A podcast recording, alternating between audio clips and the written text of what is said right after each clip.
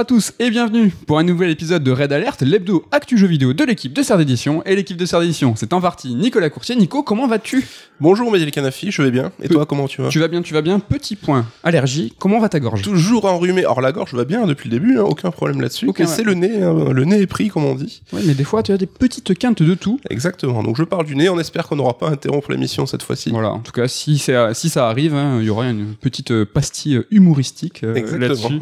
Bon, allez, on se lance dans ce raid alerte. Au sommaire de cette émission, on va s'intéresser à un phénomène hein, qui n'est pas nouveau, hein, loin de là, mais qui fait quand même pas mal parler de lui en ce moment, c'est les remakes. Puis, dans la seconde partie de l'émission, on va rester dans le thème et décortiquer Resident Evil 1, le remake, que les anciens nomment aussi euh, Rebirth. Ça sera aussi l'occasion pour moi de poursuivre mon marathon top 10 all-time. En ce moment, je suis plutôt pas mal, j'ai un- ça, ça monte. Mais bon, si je dois faire les 10 euh, sur la saison, euh, bah, je suis mal quand même parce que Bon, t'es pas à la moitié de l'année encore. là. bah si complètement. C'est à la fin. fin du mois. C'est complètement la moitié de l'année. Bon, on verra parce qu'en plus je dois refaire les jeux pour savoir ceux qui vont rentrer dans le top 10. Pff, je sais pas si je tiendrai, je sais pas. Vous retrouverez bien entendu l'interlude top 3, mais avant c'est la rubrique retour sur retour sur l'émission de la semaine dernière dans laquelle nous vous parlions pendant notre interlude des potentielles annonces de la Star Wars Celebration. On espérait très fort une suite à Star Wars Jedi Fallen Order. Et cette suite, elle a été dévoilée. Elle se nommera Star Wars Jedi Survivor et elle est prévue sur PC et console next-gen uniquement. Mhm. On incarnera encore Cal Cal Kestis, 5 ans après les événements du premier jeu. Qu'est-ce que t'en penses de cette annonce? Est-ce que tu es plutôt content? Oui, oui, parce que le premier jeu était cool, il y avait de la marge de progression, donc on peut s'attendre à un jeu encore meilleur. Ouais.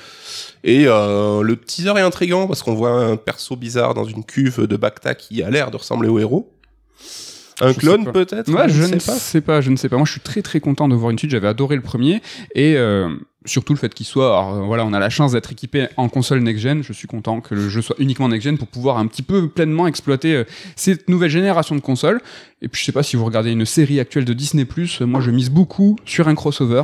je sais pas si ça sera le cas ou pas. Un autre retour sur un PlayStation et Xbox qui étrangement se croisent dans les stratégies, une forme de convergence inattendue. Nico, ça veut dire quoi? Alors, il n'y avait pas de quoi faire une chronique sur le sujet, mais c'était intéressant, je trouve, de revenir là-dessus. Euh, Sony a, fait, a pris la parole récemment dans un, un mode un peu business, un peu actionnaire, pour faire le point sur sa stratégie PS5. Alors, au-delà de l'idée de développer sur PC, sur mobile et tout, d'ouvrir son marché, ça, on en a déjà parlé ensemble dans d'autres raids d'alerte. Mais ce que j'ai trouvé intéressant, c'est que au début de cette génération de consoles, on avait deux approches avec Sony et Xbox, PlayStation et Xbox. Il y avait euh, deux propositions bien marquées, bien différentes. Et c'était une conclusion légitime, hein, vu ce que le- les, les stratégies qui étaient élaborées. Mais avec le temps, en fait, et les déclarations d'intention qui ont suivi, ben, on se rend compte, en fait, qu'on a une convergence qui est quasiment totale hein, des deux modèles économiques de ces deux acteurs-là. On a les deux acteurs qui ont fait de la cross-gen pendant euh, quasiment... On est arrivé sur la deuxième année, Ouais. ça risque même de se prolonger encore plus, alors qu'au début, Sony parlait euh, de génération qui respecterait ce saut de génération. Normalement, ouais. On a euh, les jeux, on l'a dit, qui se développent sur un écosystème à la fois console, PC et mobile. hein. C'était le credo de Xbox avec son Game Pass. Ça arrive aussi chez PlayStation. Le service par abonnement, hein, là aussi, Sony a proposé son alternative au Game Pass avec son PlayStation Plus, euh, nouvelle formule. Avec leur petite variante, mais dans, la- dans le fond, c'est un peu la même chose. Ouais, et donc on a aussi maintenant bah, le but de- d'avoir des jeux services pour justifier bah, ces abonnements et pour pouvoir faire hacker les joueurs euh, tous les mois un petit peu quoi. Donc on a d'un côté bah, Microsoft qui s'est un peu rapproché de, la, de Sony avec sa volonté de faire du jeu solo narratif peut-être un peu plus costaud avec les rachats des studios comme Ninja Theory par exemple hein, qui est un peu spécialiste là-dessus. Et de l'autre on a Sony qui tente un peu de faire du Microsoft avec euh, une horiz- horizontalité de son offre là où avant c'était vraiment spécifique sa machine son offre. Là on voit qu'ils essaient d'un peu de s'ouvrir au marché de manière plus globale. Donc il reste encore des petites différences entre les deux. hein. On a par exemple le Game Pass de Microsoft, évidemment, qui propose les exclus first party en day one, ce qui n'est pas le cas chez PlayStation. Sony, par exemple, lui, explore la VR, ce que Microsoft ne fait pas du tout. Oui. Donc il y a encore à la marge quelques petits euh, marqueurs euh, distinctifs. Mais euh, voilà, les deux acteurs, on voit que bah, ils ont la même euh, étude du marché, ils tirent les mêmes conclusions dessus, ils vont dans la même direction.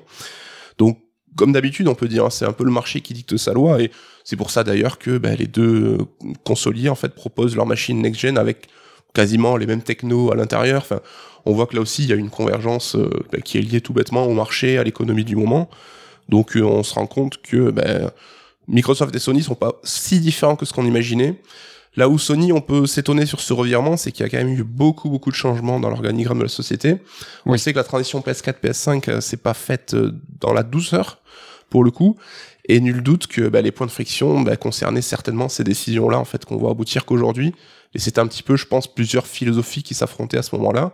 Même si c'était quand même euh, assez fluide, tu vois, on n'est pas dans un changement de, de politique comme euh, Ubisoft est, euh, l'est en- actuellement, où là on voit vraiment qu'Ubisoft ils sont dans la peine. Sony, euh, enfin tu vois, euh, comment il s'appelle, je suis fan de lui, euh, le nouveau boss des Sony Studios. Herman Hulst. Herman Hulst, qui a pris grave les choses en main, ça se passe plutôt bien au niveau des développements. Ouais, mais ils ont renouvelé Bah, tout- de leur organigramme. Ouais. T'as Sean Layden, qui était le président de PlayStation US, qui est parti visiblement en colère, et quand il Oui. fait des déclarations, tu sens que ça s'est pas bien passé. Il y a euh, Chouchou, donc Shuei. Yoshida, qui a été...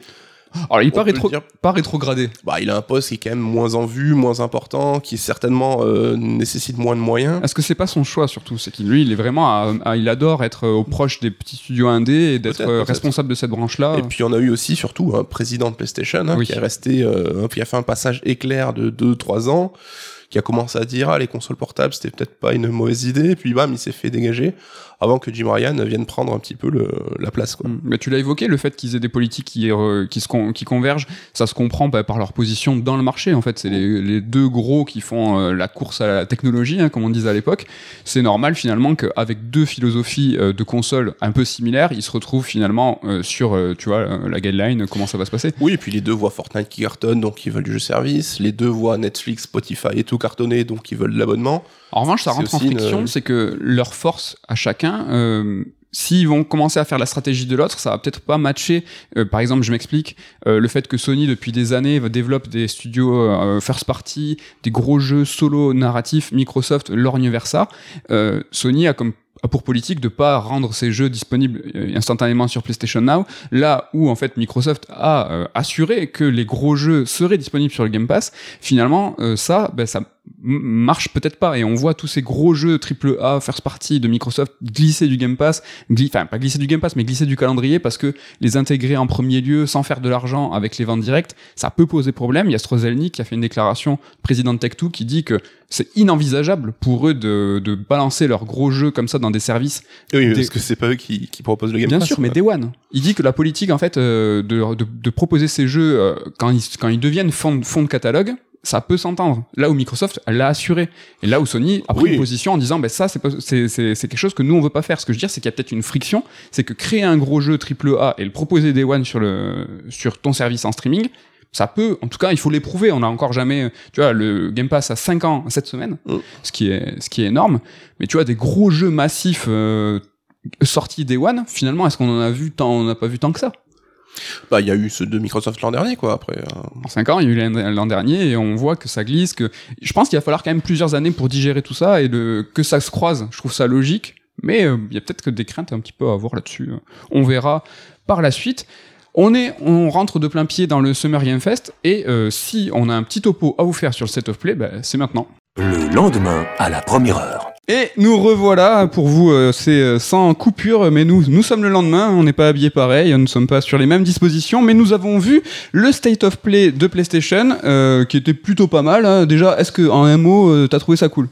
Plutôt cool, pas mal d'annonces, de, trailers sympas, rythmés, c'était sympa, c'était bien. Bon rythme, stylé. Petite, euh, petit truc déjà, euh, c'est toujours compliqué euh, ces, euh, ces conférences, ces prises de parole où il n'y a pas de, de développeur, il n'y a pas de présentateur et d'avoir une certaine identité. Là, ça aurait pu être, c'était une conférence Sony tiers, ça aurait, je pense, pu être n'importe quoi d'autre, ça aurait pu être une conférence Summer Game Fest de Geoff Keighley, ça, ça, ça s'articulait évidemment autour des sorties PlayStation, mais il n'y avait pas quelque chose qui donnait vraiment une couleur euh, bleue euh, Sony. Euh, il y a quelques temps, je sais pas si tu te souviens, il y avait eu un, un trailer, euh, une- aussi une conférence Sony, où ils avaient fait tout un, un espèce de clip où tu avais des, des, des gens qui étaient dans, la, dans une ville, je crois que c'était New York, on voyait des grands bâtiments, et en fait on voyait, on voyait des, des personnages Sony qui étaient comme ça en cire et tout, et en fait c'était entrecoupé comme de, de trailers de jeux, et je trouve que tout ça, en fait, rien- au moins ça, ça, avait, ça a enrobé, euh, je trouve, la conférence de quelque chose euh, qui était plus Sony, quoi. Euh, ouais, ouais, c'est vrai que c'est ce qui. Enfin, c'était un set of play, donc on s'attendait pas à un PlayStation Showcase, un truc plus costaud avec Jim Ryan, genre qui vient Ouais. tenir la bavette, tout ça. Mais euh, ouais, c'était peut-être un truc qu'ils avaient besoin de faire en maintenant parce qu'il y a l'actu du moment, il y a des annonces qui dans l'air. Parce que eux, peut-être qu'ils sont focalisés déjà sur un autre moment de com un peu plus loin. Ils en ont sous le pied, du coup. Pour, euh, Bah, en interne, euh, oui, le first party, de toute façon, ouais, c'est clair. Bon, c'était un truc, une prise de parole tiers, et ça a surtout, enfin, c'était assez efficace. Et on va commencer par Capcom, parce qu'ils ont commencé par Capcom avec Resident Evil 4, le remake. Qu'est-ce que t'en as pensé?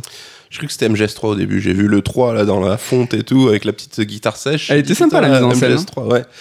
Ah, bah cool, mais euh, c'est vrai qu'on.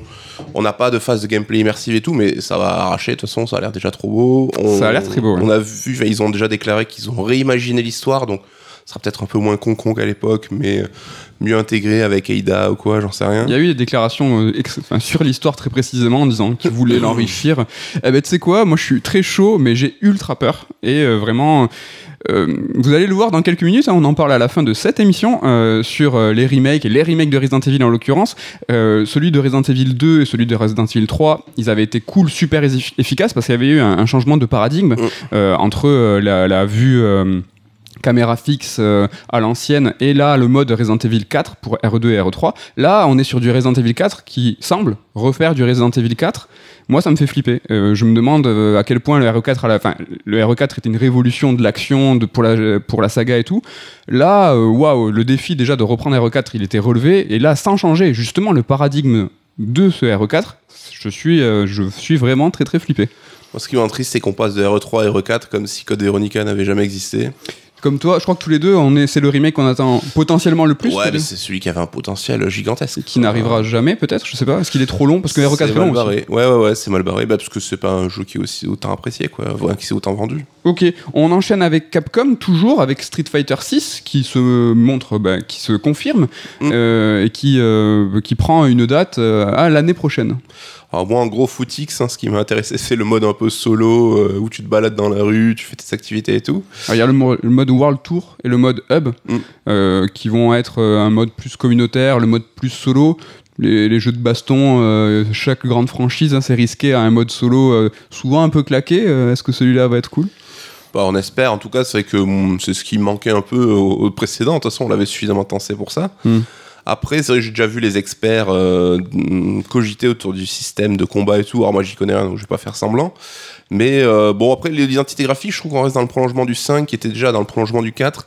Je trouve qu'il manque un peu un truc vraiment différenciant et tout, même s'il y a les effets un peu tag et tout. euh. Ken, pour rigoler, disait que c'était un, cr- un crossover avec Splatoon. Je trouve, ça, Ouais. je trouve ça marrant. C'est vrai qu'il il a un côté street art un peu qui est sympa. Le design des persos, on a vu qu'il y a pas mal de persos qui ont été dévoilés, ils sont plutôt cool. Mais. euh, Ce a- qu'on a vu, nous, c'est un gros gros leak quand même. Ouais. Ah, c'est un leak du coup? Enfin, je, oui, oui. Et euh, bah, de ce qu'on a vu, hein, si ça s'avère vrai, ça a l'air très, très, très, très, très stylé. Quoi. Ils ont vraiment beaucoup de caractère. hein. En tout cas, pas de révolution a priori. Juste si je dis pas de bêtises, je crois qu'il sort aussi sur PC et Xbox, donc c'est fini l'ex- l'exclu. euh, Ah, tu- 5. Xbox, j'ai pas vu. Moi, je me demandais justement si ça allait être une exclue comme à l'époque. Alors, de, parce de que Street j'ai- 5. je- j'espère que je mélange pas avec RE4, mais à la fin on voit les logos euh, des RE4, c'est le cas. Ça, on le sait Ouais, que ouais. c'est multi. Donc, euh, à voir. Vous verrez aussi dans quelques minutes, c'est une mission avec plein de rebondissements temporels où on mise sur euh, un Street Fighter 6 sur Mars. C'est encore possible hein, parce que tout à l'heure, on regardait justement euh, avec Ken. Euh, en 2019, euh, il y a eu DMC5 euh, le 8 mars 2019, il y a eu RE2 Remake le 25 janvier 2019, et il y a même eu Street Fighter 5 Arcade le 29 mars 2019. Donc ça, quand ils chargent comme ça le premier trimestre, hein, c'est pour vraiment gonfler le bilan fiscal. S'ils ont vraiment envie d'assurer et de faire plaisir aux actionnaires, ou en tout cas les rassurer, pour l'année prochaine, on peut avoir finalement ce Resident Evil 4 Remake qui est prévu pour fin mars 2023. Et là, Street Fighter 6, on sait pas encore quand il va arriver, mais peut-être le premier trimestre, ça serait cool. Euh, ouais, ouais, ouais, ça serait cool. Après, je pense qu'ils ont pas, ils se sont pas engagés sur un mois au cas où bah, ils aient besoin de peaufiner, ils aient besoin de plus de temps. On sait que maintenant c'est un peu euh, comme ça que tout le monde fonctionne. Euh, à voir, je, à voir, à voir. Je sais pas. Ça, nous, nous, on aimerait bien que ce soit le premier trimestre. On aimerait bien, ça nous, ouais, ça nous ferait plaisir. C'était annoncé, on le savait, un segment VR euh, assez. Alors, je pensais que ça allait être plus conséquent que ça, et je suis content parce que moi je suis pas un grand adepte euh, de la réalité virtuelle. Mais euh, on a eu voilà un enchaînement. On était sur Capcom, on glisse avec euh, Resident Evil 8 euh, qui là bah, se, nous permet de revisiter le jeu entier, ce qui- de ce qu'on croit comprendre. Ouais, ce qui était attendu hein, finalement. Et RE4 même qui en lançait du contenu VR sans dire que ce sera le jeu en entier. Il y aura du contenu en VR sur les deux résidentes. Quoi. Ouais. Bah, le RE8, il a l'air euh, plutôt solide, ou en tout cas aussi beau que le RE8 qu'on a pu faire. euh, là où Après, le- bon, les vidéos VR, on sait ce que c'est. hein, c'est jamais euh, le rendu forcément que tu auras le casque sur les, les yeux. Quoi. on espère, on croise les doigts, mais si c'est ça, euh, du coup le PSVR 2 il sera un petit peu plus, un petit peu plus musclé. Rapidement hein, sur la VR, on a eu No Man's Sky. Tu me dis si tu as des trucs à raconter. On a eu Horizon qu'on savait euh, euh, se faire jour euh, sur cette conférence qui s'appelle Call of the Mountain. Bon, je sais pas si toi t'es spécialement excité. À euh, voir, à voir, non, curieux, mais. euh, Petite mise à jour de Horizon 2 au passage, hein, qui va avoir un nouveau mode de difficulté, des armes, des costumes, un New Game Plus, le restart des, euh, des statistiques, et bien plus, hein, c'est assez, euh, assez conséquent. Donc euh, bon, c'est toujours sympa. T'es, en plus, t'es euh, sur Horizon 2, donc euh, pourquoi pas. Il y a eu quoi? Il y a eu une annonce euh, PC, Sony PC, euh, Spider-Man, on attendait tous euh, Returnal, finalement c'est Spider-Man qui arrive. Bon, ils vont égrener euh, mois par mois, jeu par jeu, mais. euh, Je trouve ça cool qu'ils en fassent euh, une petite section en disant voilà, il y a une- un, jeu PC, un jeu qui arrive sur PC. Moi, je trouve que ça trouble un peu la communication parce que t'as une conf PlayStation, t'as Spider-Man qui arrive, tout le monde se dit c'est quoi, c'est le 2, c'est le VR et tout. Finalement, c'est un jeu PC que euh, voilà sur console tout le monde connaît. Je trouve que c'est niveau communication, c'est un peu étrange, mais bon, tant mieux pour les joueurs PC qui euh, qui vont pouvoir goûter au jeu, euh, qui est très cool. Le PC, c'est pas du jeu vidéo, c'est ça Je comprends bien ce que tu veux dire. Non, non, non, c'est vrai que euh, c'est étonnant quoi. On n'a pas eu trop trop de mots hein, sur le PlayStation Plus. C'est vrai qu'ils ont essayé quand même de bien segmenter euh, les choses. Y a, on a vu un trailer, encore une fois, de gameplay de Stray, hein, le jeu de B12 que on attend particulièrement. On avait reçu dans un précédent Sur Strike l'un des développeurs euh, du jeu, un, jeu qui sera édité par Annapurna. Là, on en a vu un petit peu plus. On a appris qu'il sortait là, le 19 juillet. Et ce qui est cool sur euh, PlayStation Plus Day One pour les deux versants les plus élevés, qui s'appellent Premium et Essentiel. Mhm. Non, Non. essentiel, c'est le, le moins cher. Les deux plus chers. Il faut, il faut payer pour avoir euh, Stray et Day One. Ça te branche? Euh, le jeu, ouais, ouais, depuis le début, il me branche. Je reste curieux, voir ce que ça va donner. Après, Annapurna, euh, c'est la grosse régalade. hein. Si c'est pas Microsoft, c'est Sony qui régale. Je pense qu'on leur finance euh, tous leurs jeux à chaque fois. Eux, ils sont même pas sortis, quoi. Moi, je trouve que ça a l'air euh, assez prometteur sur on- l'incarnation d'un chat. C'est vrai que les possibilités d'être un, un petit félin, ça a l'air. de- Moi, c'est ma plus grande attente de pas être quelqu'un sur euh, deux jambes, euh, d'avoir les possibilités d'un humain ou même d'un super héros. Mais là, d'être quel- quelque chose, euh, un animal à quatre pattes, ça a Mhm. l'air de vraiment répondre à ça. Et je suis ultra, ultra curieux. Moi, je suis un peu peur parce que j'ai l'impression qu'il faut interagir sur X à chaque fois pour monter sur un truc, choper un objet et tout. où T'avais pas genre un bouton de saut où tu peux te déplacer librement. À la fin Ça du a l'air assez encadré. À la fin euh, du trailer, ça, ça, il y a des séquences de fuite, ça a l'air Ouais. un peu plus musclé. Bon, on verra bien. Euh, pas de confirmation pour Tunic sur le PlayStation Plus, mais Tunic sur euh, PlayStation euh, tout court.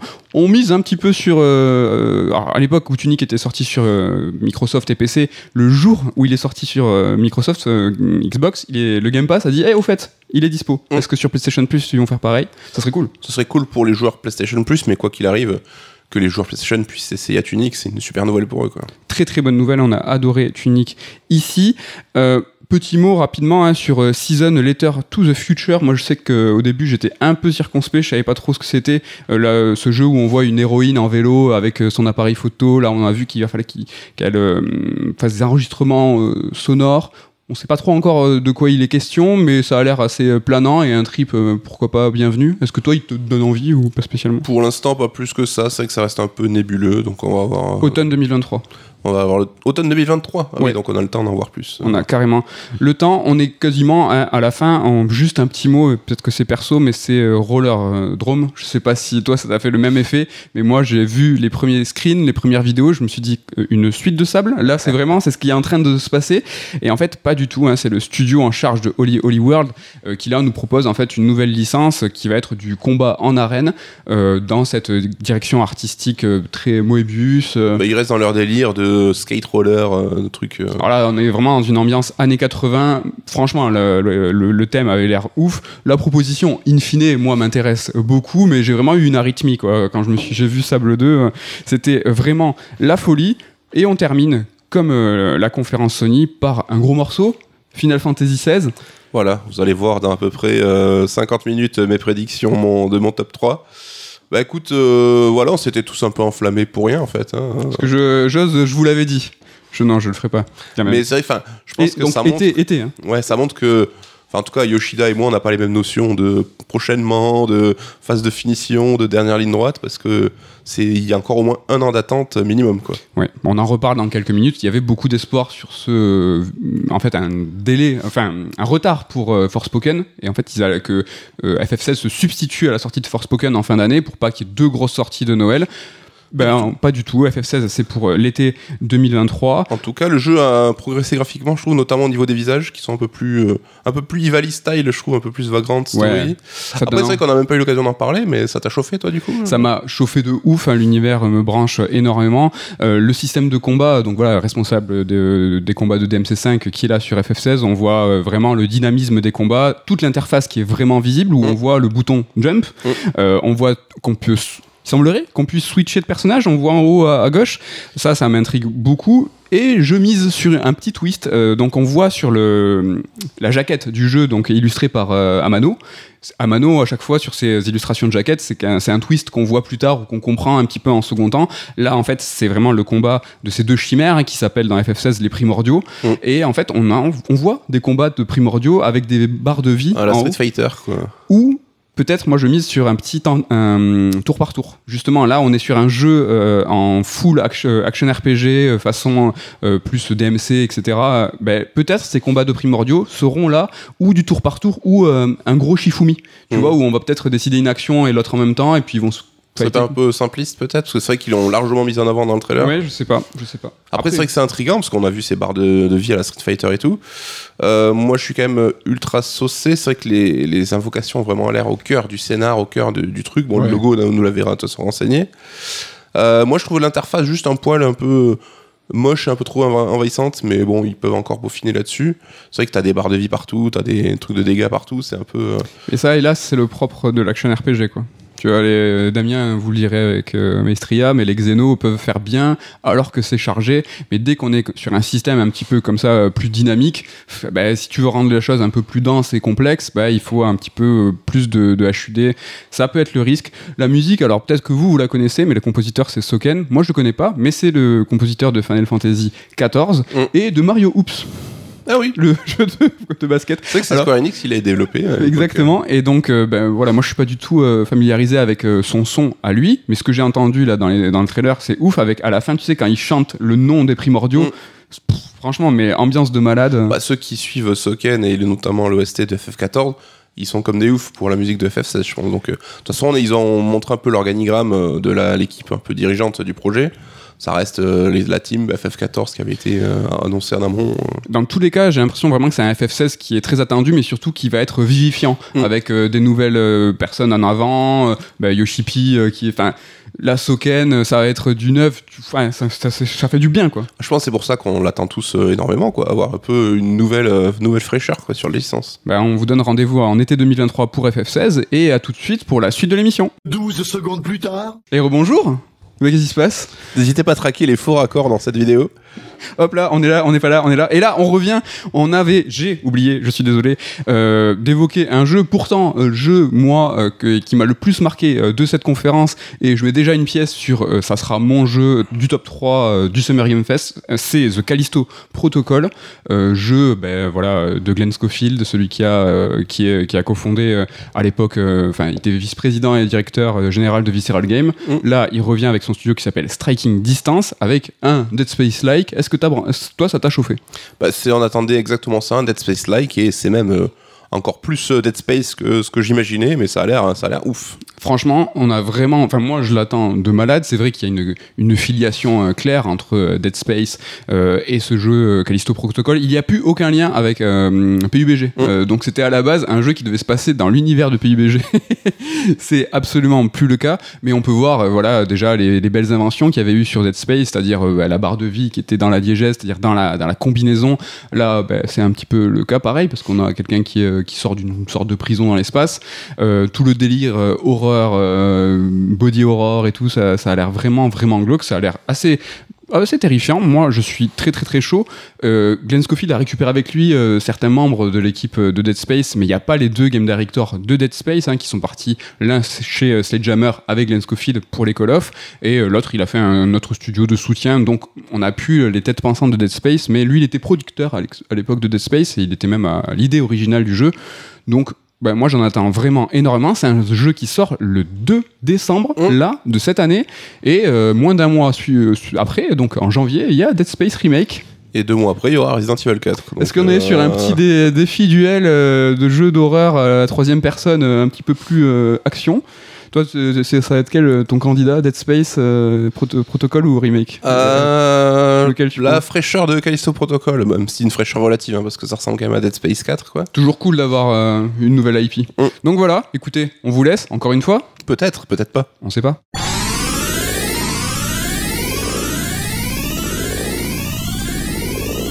On va rentrer, allez, ça y est, maintenant dans le Red Alert à fond euh, les ballons. Euh, là, j'essaye de meubler parce que du coup, tu vois, il faut que je me retrouve dans mes fiches. On va commencer avec les remakes. Les remakes, le phénomène. hein. Est-ce que c'est quelque chose qui est commun? Est-ce que quelque chose qui est euh, nouveau? Est-ce qu'on peut dire que cette génération, la génération actuelle, c'est la génération des remakes? Ouais, c'est un sujet qui est dans l'air et à juste titre parce que on constate qu'il y a de plus en plus d'annonces de remakes sur cette génération de consoles. Oui. Alors les précédentes, c'est vrai qu'on avait beaucoup de remasters, on faisait passer les jeux d'une gêne à l'autre parce qu'il n'y a pas forcément de compatibilité entre les machines. hein. On s'appelle sur PS3 et PS4, on avait des compiles Silent Hill, Zoé, Metal Gear, euh, Last of Us. Qui n'était pas fameuse, en tout cas, euh, toute la, tous ces remasters euh, de chez Konami. Ouais, c'était un fait un peu par-dessus la jambe et du coup ça n'avait pas forcément bonne réputation.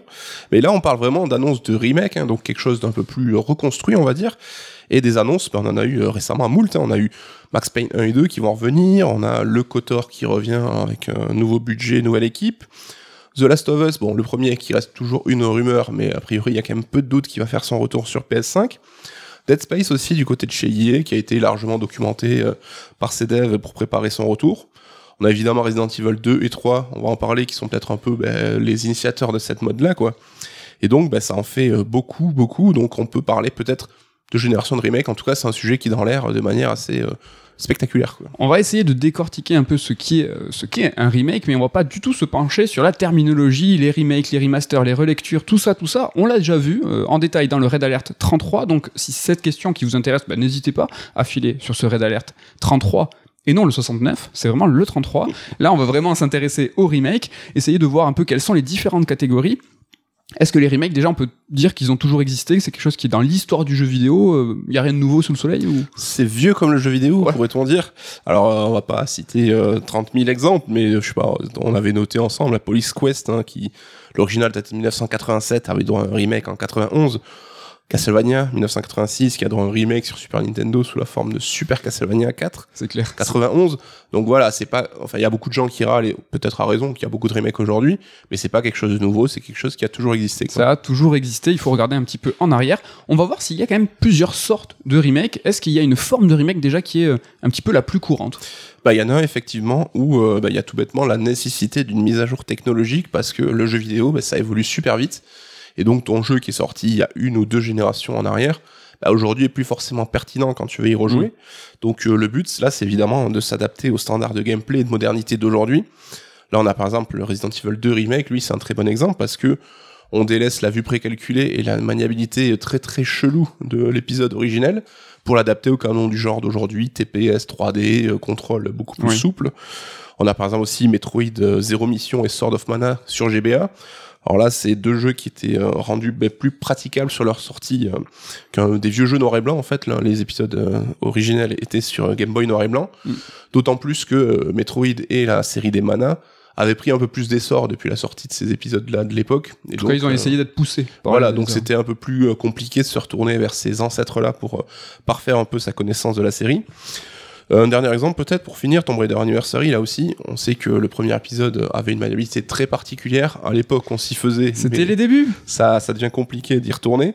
Et donc cet épisode-là, ben, euh, rendait une maniabilité plus souple et surtout ben, rendait un peu euh, justice au décor et à l'ambiance un peu archéologie de l'épisode, avec des décors et une 3D qui était quand même plus appréciable que les polygones de l'époque. C'est clair. On va rester dans la technique, et juste créer une petite discrimination, toujours au niveau bah, euh, bah, vraiment technique. Est-ce qu'il y a une variation plus esthétique cette fois aussi à, à souligner? Avec la puissance des consoles, on peut se permettre d'affiner euh, les modèles 3D, de rendre les décors plus jolis, plus fins mais on, peut plus rentrer dans le détail pour euh, parfaire la direction artistique.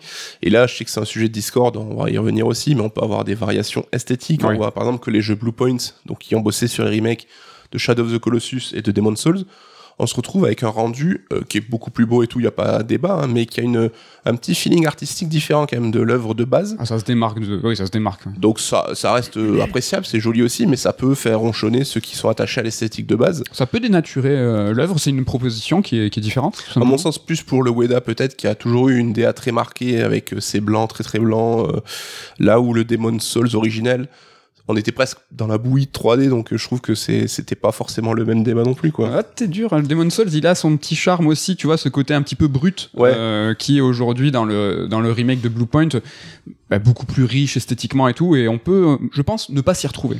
En tout cas, même quand c'est le remake est pris en charge par euh, le même acteur, on va dire, Nintendo par exemple, hein, qui a repris son Link's Awakening pour en faire un jeu sur Switch, là on voit qu'il y a eu un changement complet de direction artistique, qui lorgnait plus vers le côté un peu diorama et pour le coup, c'est cool parce que c'est une approche qui est très différente et très marquée, donc qui a aussi son charme.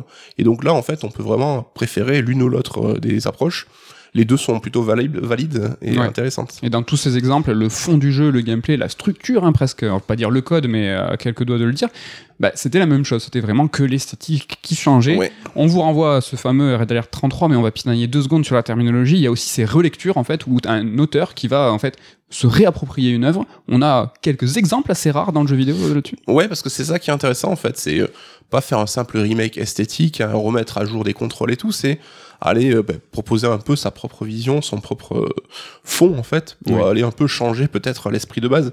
On a évidemment Silent Hill Shattered Memories, hein, le jeu de Sam Barlow qui avait repris à sa sauce le premier épisode de Silent Hill, mais en faisant énormément de changements. Ce qui est peut-être ouais, la plus belle illustration de la relecture. Quoi. Dans le fond, ça reste un remake, mais vraiment, il a son approche différente, il a ses obsessions différentes, il a son gameplay différent. Et donc là, c'est cool de voir un auteur revisiter le travail en fait d'un autre auteur, tout bêtement. Et on a même des cas où c'est le même auteur qui va faire une variation de son propre travail. Mhm. Là, on va parler de Resident Evil Rebirth. Je crois que tu nous en parleras plus, à mon, euh, plus euh, profondément tout à l'heure. Mais euh, Mikami a en fait repris l'opus fondateur de Resident pour le refaire à sa sauce. Et même si c'est le même auteur, on voit qu'il y a pas mal de choses qui ont changé. Ça s'est approfondi, ça s'est affiné, et même ça raconte pas forcément exactement la même chose, quoi.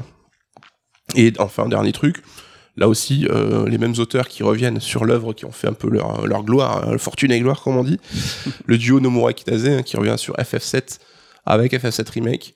Donc euh, là, on va juste développer un peu plus tout à l'heure, mais euh, bah, c'est réexplorer leur propre œuvre, en fait, avec, bah, je sais pas, 20 ans plus, de plus dans le cerveau. Le FF7 Remake, il avait aussi une particularité, c'est qu'il était conscient de lui-même, il était conscient qu'il était un remake qui questionnait euh, ce genre, ce sous-genre du remake, revisiter une œuvre par, euh, par-delà euh, ben, les temps, mais par les mêmes créateurs. Ça, ce côté méta, on l'a évoqué avec Stanley Parable, toujours un petit peu critique, toujours un petit peu acerbe, c'est assez fréquent dans le jeu vidéo ou pas trop? Pas trop, mais c'est très intéressant parce que ça permet justement de pas refaire le même jeu en fait, juste plus joli, c'est de voir que les créateurs ben, se sont remis au travail, ont même se sont eux-mêmes questionnés sur leur jeu et sur comment faire un remake. Et FF7 Remake, c'est clairement ben, le remake d'un jeu, mais qui est conscient de son état de remake et qui va développer tout autour de ça. Donc on rentrera pas dans les détails si vous n'avez pas encore fait le jeu. On a aussi euh, Metal Gear Twin Snakes à l'époque. Donc euh, c'était euh, sur GameCube un remake du premier épisode de Metal Gear développé par Silicon Knights. Et là, au-delà de la surcouche complètement what the fuck avec des cinématiques qui étaient refaites en mode action Hong Kong euh, too much à fond quoi. Il y avait quand même aussi cette réflexion. Alors évidemment sur Metal Gear qui est méta par excellence, hein, la série, là t'avais quand même aussi cette surcouche où ils s'amusaient de faire un remake de ce jeu aussi culte quoi. Bon, on a parlé d'artistique et d'ambition créative. On va être un petit peu pragmatique et je vais te poser une question qui est simple. Et s'il te plaît, ne me réponds pas. C'est pour l'argent. Pourquoi on fait un remake en fait? Alors, je ne te dirais pas c'est pour l'argent, mais ça serait une manière détournée de le dire. Bah, l'idée, c'est tout bêtement de capitaliser sur tes franchises fortes hein, qui ont déjà trouvé leur public plutôt que de prendre des risques à développer une nouvelle IP ou même une suite à ton épisode dont tu n'es pas certain du succès. Là, tu sais que tu as eu un épisode fondateur qui a marché à l'époque bah, tu le ressors aujourd'hui et si tout se passe bien, bah, ça devrait fonctionner aussi. Ouais. C'est aussi un moyen de sonder un petit peu le public, hein, à nouveau, sur euh, son affection pour une série en particulier et de voir bah, s'ils sont prêts à, à s'y réinvestir. Tu vois, par exemple, Dead Space, le remake du premier épisode, c'est pas interdit de penser que s'il fonctionne, on aura en suivant un épisode euh, inédit, tu vois, pour venir faire la suite. Donc ça peut être, voilà, comme on dit, le moyen de sonder le public. Alors là, c'est vraiment sur remake. Là, on, on vous dit, on, on va pas parler de relecture et tout, mais il y a les remasters qui sont ces petites variantes. On a pu voir sur Alan Wake, par exemple, le, euh, le Alan Wake 1 qui revient remasterisé, Mm. qui va essayer un petit peu de réactiver la machine pour, ah, ça y est, Alan Wake, Alan Wake 2, vous l'avez demandé, il est là. Mais euh, le remaster, je trouve que c'est un peu moins pertinent. Enfin, si l'éditeur se dit, bah, ils ont pas adhéré à mon remaster, ça veut dire que la série est morte. Oui. C'est non, mec, t'as sorti ton jeu qui reste un peu dans son jus de l'époque. Eh oui. C'est pas le jeu moderne que t'aurais proposé euh, ensuite. Donc je trouve que c'est pas forcément faire de juger sur Ouais. un remaster. C'est pas exactement la même chose, mais c'est peut-être un moyen à moindre coût pour un éditeur ou un studio de dire, allez, le remake, c'est quand même quelque chose qui est un peu plus ambitieux, donc, euh, Tout à fait. Et c'est le remake, ça peut être aussi un moyen de faire patienter les fans parce que ah oui. il y a des sagas très appréciées et entre deux épisodes qui sont un peu loin à développer, caler un remake, bah, c'est le bon moyen de les faire patienter, de leur filer à bouffer. Donc euh, Pokémon, on sait que c'est des habitués dans ce domaine-là. Donc entre chaque épisode canonique, t'as un remake d'une génération précédente. Et euh, c'est même euh, Resident Evil aussi, c'est fait le spécialiste avec euh, les épisodes canoniques entre 6, 7 et 8, il s'est quand même passé pas mal d'années. Après, eux, temps, c'est euh, plus que des. Eux, ils, ils comblent l'espace, euh, Capcom et Resident Evil, avec des spin-offs de tout. euh, eux, ils arrivent à prendre de la place. Est-ce qu'il y a aussi un moyen de, de- de convoquer peut-être un passé où à l'époque ces licences elles étaient stylées et elles le sont plus et c'est avec un remake ou un remaster? Un remake en tout cas ça serait peut-être plus facile Ben, on peut parler d'Ubisoft, hein, l'éditeur qui pour le coup lui c'est un cas d'école. Hein. L'Ubisoft d'aujourd'hui, ben, on voit que ça galère un peu, les développements sont longs, sont compliqués, il y a des polémiques en interne, leurs jeux sont plus forcément tous en train de cartonner. Et là on les voit ressortir un peu, eh les gars, on va vous faire un remake de Splinter Cell et on va vous faire un remake de Prince of Persia. C'est un peu venir convoquer les anciennes gloires du studio pour essayer de se ramener un peu à cette époque-là et pour dire, eh vous vous rappelez les mecs, on était cool avant, donc euh, soyez sympa avec nous quoi. donc là le Prince of Persia je crois qu'on va l'évoquer tout à l'heure euh, n'est peut-être pas un Prince of Persia si ambitieux est-ce que il y a plusieurs façons de faire un remake justement en ampleur? Il y a les gros gros remakes les plus petits ou est-ce que non les remakes c'est tout le temps massif? Bah, comme tous les jeux, t'as des scopes différents, t'as des, t'as des remakes plus ou moins ambi- ambitieux. Les moins ambitieux, c'est vrai qu'on en a vu passer récemment, notamment chez Square Enix avec Trials of Mana, par exemple, le troisième épisode de Seiken qui était développé, alors qui était propre, en 3D, joli et tout, mais qui avait pas le budget d'un FF, hein, on va pas se mentir. Les, les euh, Front de Mission aussi, qui revient cet été dans un remake. On voit que c'est pas un budget euh, apparemment conséquent, donc euh, là-dessus, ça reste dans la catégorie des moins ambitieux. Idem pour les Pokémon. Hein. Il y a même des gens qui ont râlé avec euh, le dernier remake en date, qui avait cette approche un peu SD, un peu un peu kitsch quoi, qui faisait un petit peu euh, mais qui a son charme quoi. Pokémon, c'est une euh, des problématiques qui sont encore plus globales, c'est-à-dire qu'ils ont une façon de développer les jeux qui sont euh, alors pas au rabais, mais euh, dans l'économie, c'est leur l'économie. À l'économie exactement. c'est une façon de faire les jeux, donc euh, ils sont assez cohérents, que ce soit dans les nouveaux épisodes canoniques ou dans les remakes. En tout cas, on voit que les, les Pokémon euh, reviennent chaque année euh, avec une nouvelle génération, mais en parallèle, un petit peu comme World of Warcraft, ils rattrapent comme ça les générations précédentes. Donc il y a deux lignes de temps qui se sont formées et ces remakes, bon voilà, sont peut-être pas les plus ambitieux possibles. Jusqu'à euh, le remake du remake, mais ça on verra. hein. Ah, peut-être que ça arrivera. En Bah, tout cas, bah, il y a eu le Pokémon Go, hein. Oui. Euh, Evoli et Pikachu, euh, qui était aussi un remake. euh. c'est vrai. Mais en tout cas, ce qui concerne les remakes, eux les ambitieux pour le coup, eux représentent vraiment un enjeu euh, économique fort. hein. C'est des gros budgets, c'est vraiment l'équivalent d'une grosse sortie triple A habituelle. Donc euh, là-dessus, c'est vraiment pensé comme un nouveau jeu, marketé comme un gros titre. Donc on parlait de Dead Space qui arrivera janvier prochain, Resident Evil 2 à sa sortie aussi, Tomb Raider Anniversary à l'époque. Et c'est là euh, où euh, vraiment je trouve que Ubisoft a fait une erreur d'appréciation avec son Prince of Persia. Ce qu'ils ont montré, c'était pas. On était un peu entre l'ambitieux et le pas ambitieux, donc euh, c'était euh, le truc fait un petit peu à moitié. Et euh, On était dans l'expectative, c'est sûr. On savait pas de- qu'est-ce qui était devant nous, là, on savait pas quoi regarder. quoi. Et en tout cas, ben, ça a déçu les joueurs hein, qui ont vu un résultat auquel ils s'attendaient pas. C'est vrai que les remakes que je viens de citer ont habitué les gens à un niveau de, de développement super peaufiné, super euh, classe, quoi. Et donc là, on arrive avec ce Prince of Persia qui était un petit peu entre deux eaux. Et euh, si le jeu a été repris, retardé et refait entre temps, je pense que c'est pour s'adapter à ce nouveau standard. Il a été même repris en interne hein, par Montréal. Le truc, c'est que Ubisoft, ils ont pas en fait euh, gardé, conservé la logique euh, de la licence qu'ils allaient remaker. C'est-à-dire que Prince of Persia, à l'époque où il est sorti dans cette trilogie de- des Sables du Temps, c'était une énorme licence. C'était vraiment un effort marketing énorme pour Ubisoft. Ils, ils comptaient dessus. Ça a été un gros succès. Pour preuve, il y a eu deux suites à ce Prince of Persia, Persia les Sables du Temps. Mais le- ce remake, ils en ont pas fait un gros jeu. Là où par exemple Resident Evil 2 et Dead Space, Resident Evil 2, c'était un énorme jeu pour Capcom. Dead Space, c'était un énorme jeu pour Electronic Arts. Le 2, c'est l'un des plus gros budgets, c'est 60 millions de, de, de budget de production et 120 avec le market, c'est énorme, 120 millions. Donc, ces remakes sont des gros jeux. Ubisoft, bah, ils ont dit, bah, à l'époque, Prince of Persia, c'était un gros jeu, bah, on va pas en faire un gros remake. Ils ont pas suivi leur logique, pourtant, qui était, euh, Ouais, ouais, ils s'y sont allés euh, en se trempant euh, l'eau euh, l'eau froide, euh, mais en se mouillant la nuque, alors qu'ils auraient dû faire une bombe dans la piscine. La nuque avec euh, le bout du pied, on va tout mélanger. Est-ce qu'il y a euh, un, listing, on a réussi à trouver peut- peut-être quelques remakes de, de moindre qualité, ou est-ce que souvent les remakes c'est souvent solide? Non, il y a quand même des remakes ben, pour les moins ambitieux qui sont faits avec des intentions pas forcément très très très très bonnes et donc on a des remakes qui sont pas bons, qui sont éclatés quoi. On a Seken 2 qui était ressorti, donc le Secret of Mana, l'épisode fondateur, enfin tant aimé sur Super Nintendo Oui. qui était ressorti. Alors en version pour mobile à la base, puis qui est arrivé sur console et qui vraiment lui, bah, il était pas forcément euh, super chiadé quoi. On a les Panzer Dragoon aussi récemment. Ah, il Ils sont sortis avec euh, des bugs, avec plein de soucis et tout. Il y a un Wonder Boy aussi, donc pas celui fait par l'équipe des Français, mais Ouais. le Ashine Monster World, bah, qui se montrait aussi euh, assez limité, quoi. Donc euh, là, on peut avoir une déception aussi, quoi. Carrément. Il n'y a, pas- y a pas que du bon hein, dans, dans les remakes, mais on a évoqué tout à l'heure euh, pourquoi faire des remakes. C'est euh, voilà, on l'a vu un petit peu pour la thune. Et est-ce que finalement ça marche du coup de faire des remakes?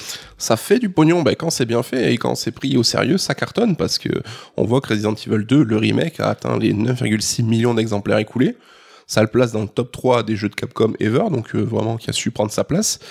Et euh, il se dit hein, que c'est ce qui a inspiré Electronic Arts euh, pour faire relancer sa série Dead Space en fait. C'est oui, je crois qu'il en Par quasiment l'odeur du, dollar à lécher, quoi. Non, ça cartonne et on l'a vu, ce remake 2 est un vrai carnage. On va rentrer un petit peu dans les questions un peu plus polémiques avec du débat et des trucs un petit peu intéressants. Pourquoi on fait un remake C'est pour l'argent, on l'a vu, ça fonctionne, mais finalement, on pourrait se questionner. Pourquoi euh, on ne resterait pas sur les originaux? Est-ce que les originaux de tous ces remakes ne se suffisent pas à eux-mêmes, finalement? Dans l'absolu, ils peuvent, il n'y a pas de souci, mais au-delà de l'upgrade technique, graphique dont on parlait, t'as aussi le côté contraignant d'avoir les consoles qui vont bien, de pouvoir les, ressortir, est-ce qu'elles sont compatibles? On sait que les télés aujourd'hui, sans prise Péritel, ça devient compliqué. Mais euh, faut pas avoir cette crainte du remake, à mon sens, hein, parce que euh, l'original sera toujours là. Donc, euh, même si le remake est complètement euh, nul et, et, euh, vraiment pas intéressant, bah, ça va pas salir je Exactement. trouve, le lustre de l'original. Il existera toujours, il sera toujours là, tu pourras toujours le lancer sur ta console. Donc euh, là-dessus, à mon sens, euh, l'œuvre de base, elle existe, quoi. Elle, est Ouais. pas, elle va pas être perdue dans le néant, quoi. Je suis tout à fait d'accord. Il faut vraiment pas avoir peur des remakes. Ça- il ne se passera rien à tous ces œuvres originales qu'on a aimées. Euh, ils garderont leur force et leur puissance. Moi, j'ai presque plus peur des suites euh, parce qu'en fait, tu vois, on l'a vu, hein, une suite, un remake, c'est souvent une impulsion marketing. C'est pour euh, ben, profiter d'un- titre qui est glorieux plutôt que de prendre le risque de faire une nouvelle IP. Sauf qu'une suite, si t'as pas une vraie, euh, si, si ta seule impulsion elle est market, euh, si t'as pas une vraie proposition à faire, ça peut être un peu dangereux. Une suite, ça va agrémenter un univers, un lore, un canon en fait. Ce qu'on explique, ce qu'on ce qu'on appelle le canon, c'est que voilà, c'est toute la logique euh, narrative d'une œuvre. Quand tu fais une suite et que t'as rien à apporter, bah, finalement, des fois, tu, tu galères un peu. Ça peut être un peu dangereux pour la, toute, bah, toute la logique d'une saga, alors qu'un remake, bah, s'il est mauvais, s'il est nul, bah, en fait, il est un peu inoffensif parce on l'oubliera et euh, on, on- passera on à la suite, l'oubliera. quoi. alors qu'une suite qui rentre dans le canon, sauf si tu redcon, alors euh, voilà le terme euh, hérité des comics, qui commence aussi à arriver dans les, dans les jeux vidéo où tu dis bah cette suite, elle existe plus, vas-y on l'oublie, Euh, finalement on fait la suite, ça existe aussi dans le cinéma, ben ça peut être grave dangereux parce qu'il va falloir conjuguer avec Le- l'exemple que j'aime bien. Tu, tu le sais, Bah, c'est FF7 Ouais. euh, avec sa compilation FF7 quand euh, tu sais que, ben voilà, quand Sephiroth il découvre la vérité, finalement, t'as Genesis qui est caché derrière, parce que dans Crisis Core, on a un petit peu réécrit l'histoire, ben, il faut faire avec. Mm. Alors que si ça avait été un remake, bon là, c'est- on est encore sur FF7, mais il peut être oublié, on s'en fiche. Oui, puis on faisait un top des jeux qui avaient un peu tué leur série. Je pense, par exemple, tu vois, Mirror's Edge, je pense qu'un remake aurait eu plus de succès, aurait plus fait plaisir aux gens, limite, que cette suite qui a condamné un peu la série à l'oubli, quoi. Exactement. Et donc, des fois, des fois, comme une suite, un remake peut apporter bah, du contenu, quelque chose en plus qui va agrémenter. Est-ce que c'est quelque chose, un petit peu un prérequis obligatoire d'apporter du contenu dans un remake Bah, c'est pas obligatoire, mais c'est appréciable, hein, parce que ça permet à ceux qui connaissent l'original bah, de découvrir une nouvelle facette, d'être à nouveau surpris par l'œuvre qu'on aime bien. Oui. Là aussi, Rebirth, je pense que ça sera un bon exemple et tu vas nous en parler. Carrément. Mais on voit par exemple que dans Resident Evil 2 Révélation, le fait de faire apparaître le Mister X euh, dans la première version du scénar, là Oui. où dans l'original il arrive de la seconde, bah, je pense que les habitués comme toi et moi, on a eu ce petit moment de frisson en mode mais qu'est-ce qu'il fout là, c'est trop tôt quoi. Alors, on, on y a peut-être un pont à faire avec ce qu'on disait tout à l'heure, le côté méta, où en fait, tu sais que t'es un remake, du coup, l'agrément, ce qui va être rajouté et en fait adressé aux fans et à ceux qui connaissent l'original. Donc, tu vas faire plaisir aux nouveaux venus et tu vas faire plaisir euh, aux anciens, un petit peu comme une punchline de Square Enix. Dirais que je parle de FF15. Mais c'est vrai que ça permet de valider un peu ce concept de remake en disant ok je comprends qu'il a un intérêt parce qu'il apporte des choses en plus. C'est vrai que t'as souvent des jeux où il y a du contenu qui est à l'époque qui est viré parce qu'ils ont pas le temps de tout développer. Le remake ça peut être aussi bah, le moyen d'intégrer ce contenu ou de corriger aussi les erreurs qui avaient été faites à l'époque. Donc euh, là ça prouve sa pertinence un petit peu quoi. Est-ce qu'il y aurait en revanche un risque du coup à, enchaîner, à alimenter tout le temps de, le- l'industrie jeux vidéo de remake, de remake, de remake, bah, qu'on tourne finalement un petit peu en rond Bah là, on commence à en parler en rigolant avec Pokémon, le remake du remake du remake. Là, on a un exemple très très récent, le Romancing Saga Minstrel, donc qui a été à la base qui est un remaster. Là, ça, enfin, qui ressort, c'est un remaster d'un jeu PS2 Ouais. qui est lui-même un remake d'un jeu original de l'époque, quoi. Donc euh, là, tu commences à te dire, mais attendez, on- pourquoi ça fait trois versions qu'on se tape avec ce jeu-là? Donc euh, c'est vrai que ça peut avoir ses limites et ça peut, euh, on peut l'analyser que de l'angle un petit peu opportuniste, mais en soi, enfin moi les remakes ça me dérange pas tant que la production se fait pas au détriment de nouveaux jeux, de nouvelles IP, tu vois. Des remakes, il en faut, mais faut pas que ça fagocite tout le marché non plus. Il faut vrai. trouver un bon équilibre. faut trouver un équipe et je pense qu'il se fera tout à fait euh, naturellement et il faut pas craindre je pense que les studios les éditeurs du coup alimentent essentiellement cette branche remake remaster au détriment des nouvelles IP ils savent que euh, justement pour faire des remakes il faut des nouvelles IP Ça Donc, peut être un cercle vertueux aussi que le remake finance, euh, permet de financer une nouvelle IP sans prendre les risques inconsidérés. hein. Exactement.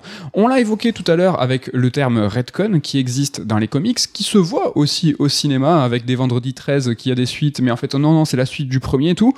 Une belle occasion avec ces remakes de parler du cinéma, de faire un comparo avec le cinéma qui a, le 7 art, largement adopté la, mode des remakes et ça depuis des lustres. Oui, le compare au cinéma, c'est évidemment euh, ta spécialité, donc on se permet d'y revenir là-dessus. Parce que oui, les remakes, tu l'as dit au ciné, ça existe là aussi depuis la nuit des temps. Il y a une variation qu'on n'a pas forcément dans le jeu vidéo, mais c'est le remake qui vient un petit peu s'adapter à un territoire donné. On sait que par exemple, bah, les ricains. Ils sont pas très très friands de films étrangers, on va dire. Pour Et- les sous-titres. Ouais. Et, Ils- ils- en fait, ils aiment pas lire les sous-titres. et même culturellement, je Ah, pense qu'ils préfèrent voilà avoir une histoire qui est cool, mais euh, avec euh, leur propre un peu euh, leurs propres mecs, leurs propres acteurs et tout C'est vrai. on a, ben, c'est pas forcément que des mauvaises choses parce qu'on a vu euh, Infernal Affair, donc un film hongkongais qui est super euh, culte, qui est vachement bien. Scorsese en a fait un, un remake, Les Infiltrés, qui était euh, génial aussi, ouais. qui avait eu un, Oscar, l'Oscar du meilleur film avec euh, DiCaprio, Matt Damon et tout.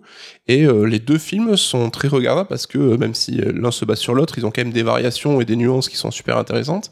Et ça nous donne bah, deux bons films au final pour le prix d'un. Tu parles d'Oscar, mais cette année, le dernier film oscarisé, c'est un film qui s'appelle Coda, et qui est un remake d'un film français qui s'appelle La Famille Bélier. Vous l'avez peut-être sûrement vu en famille.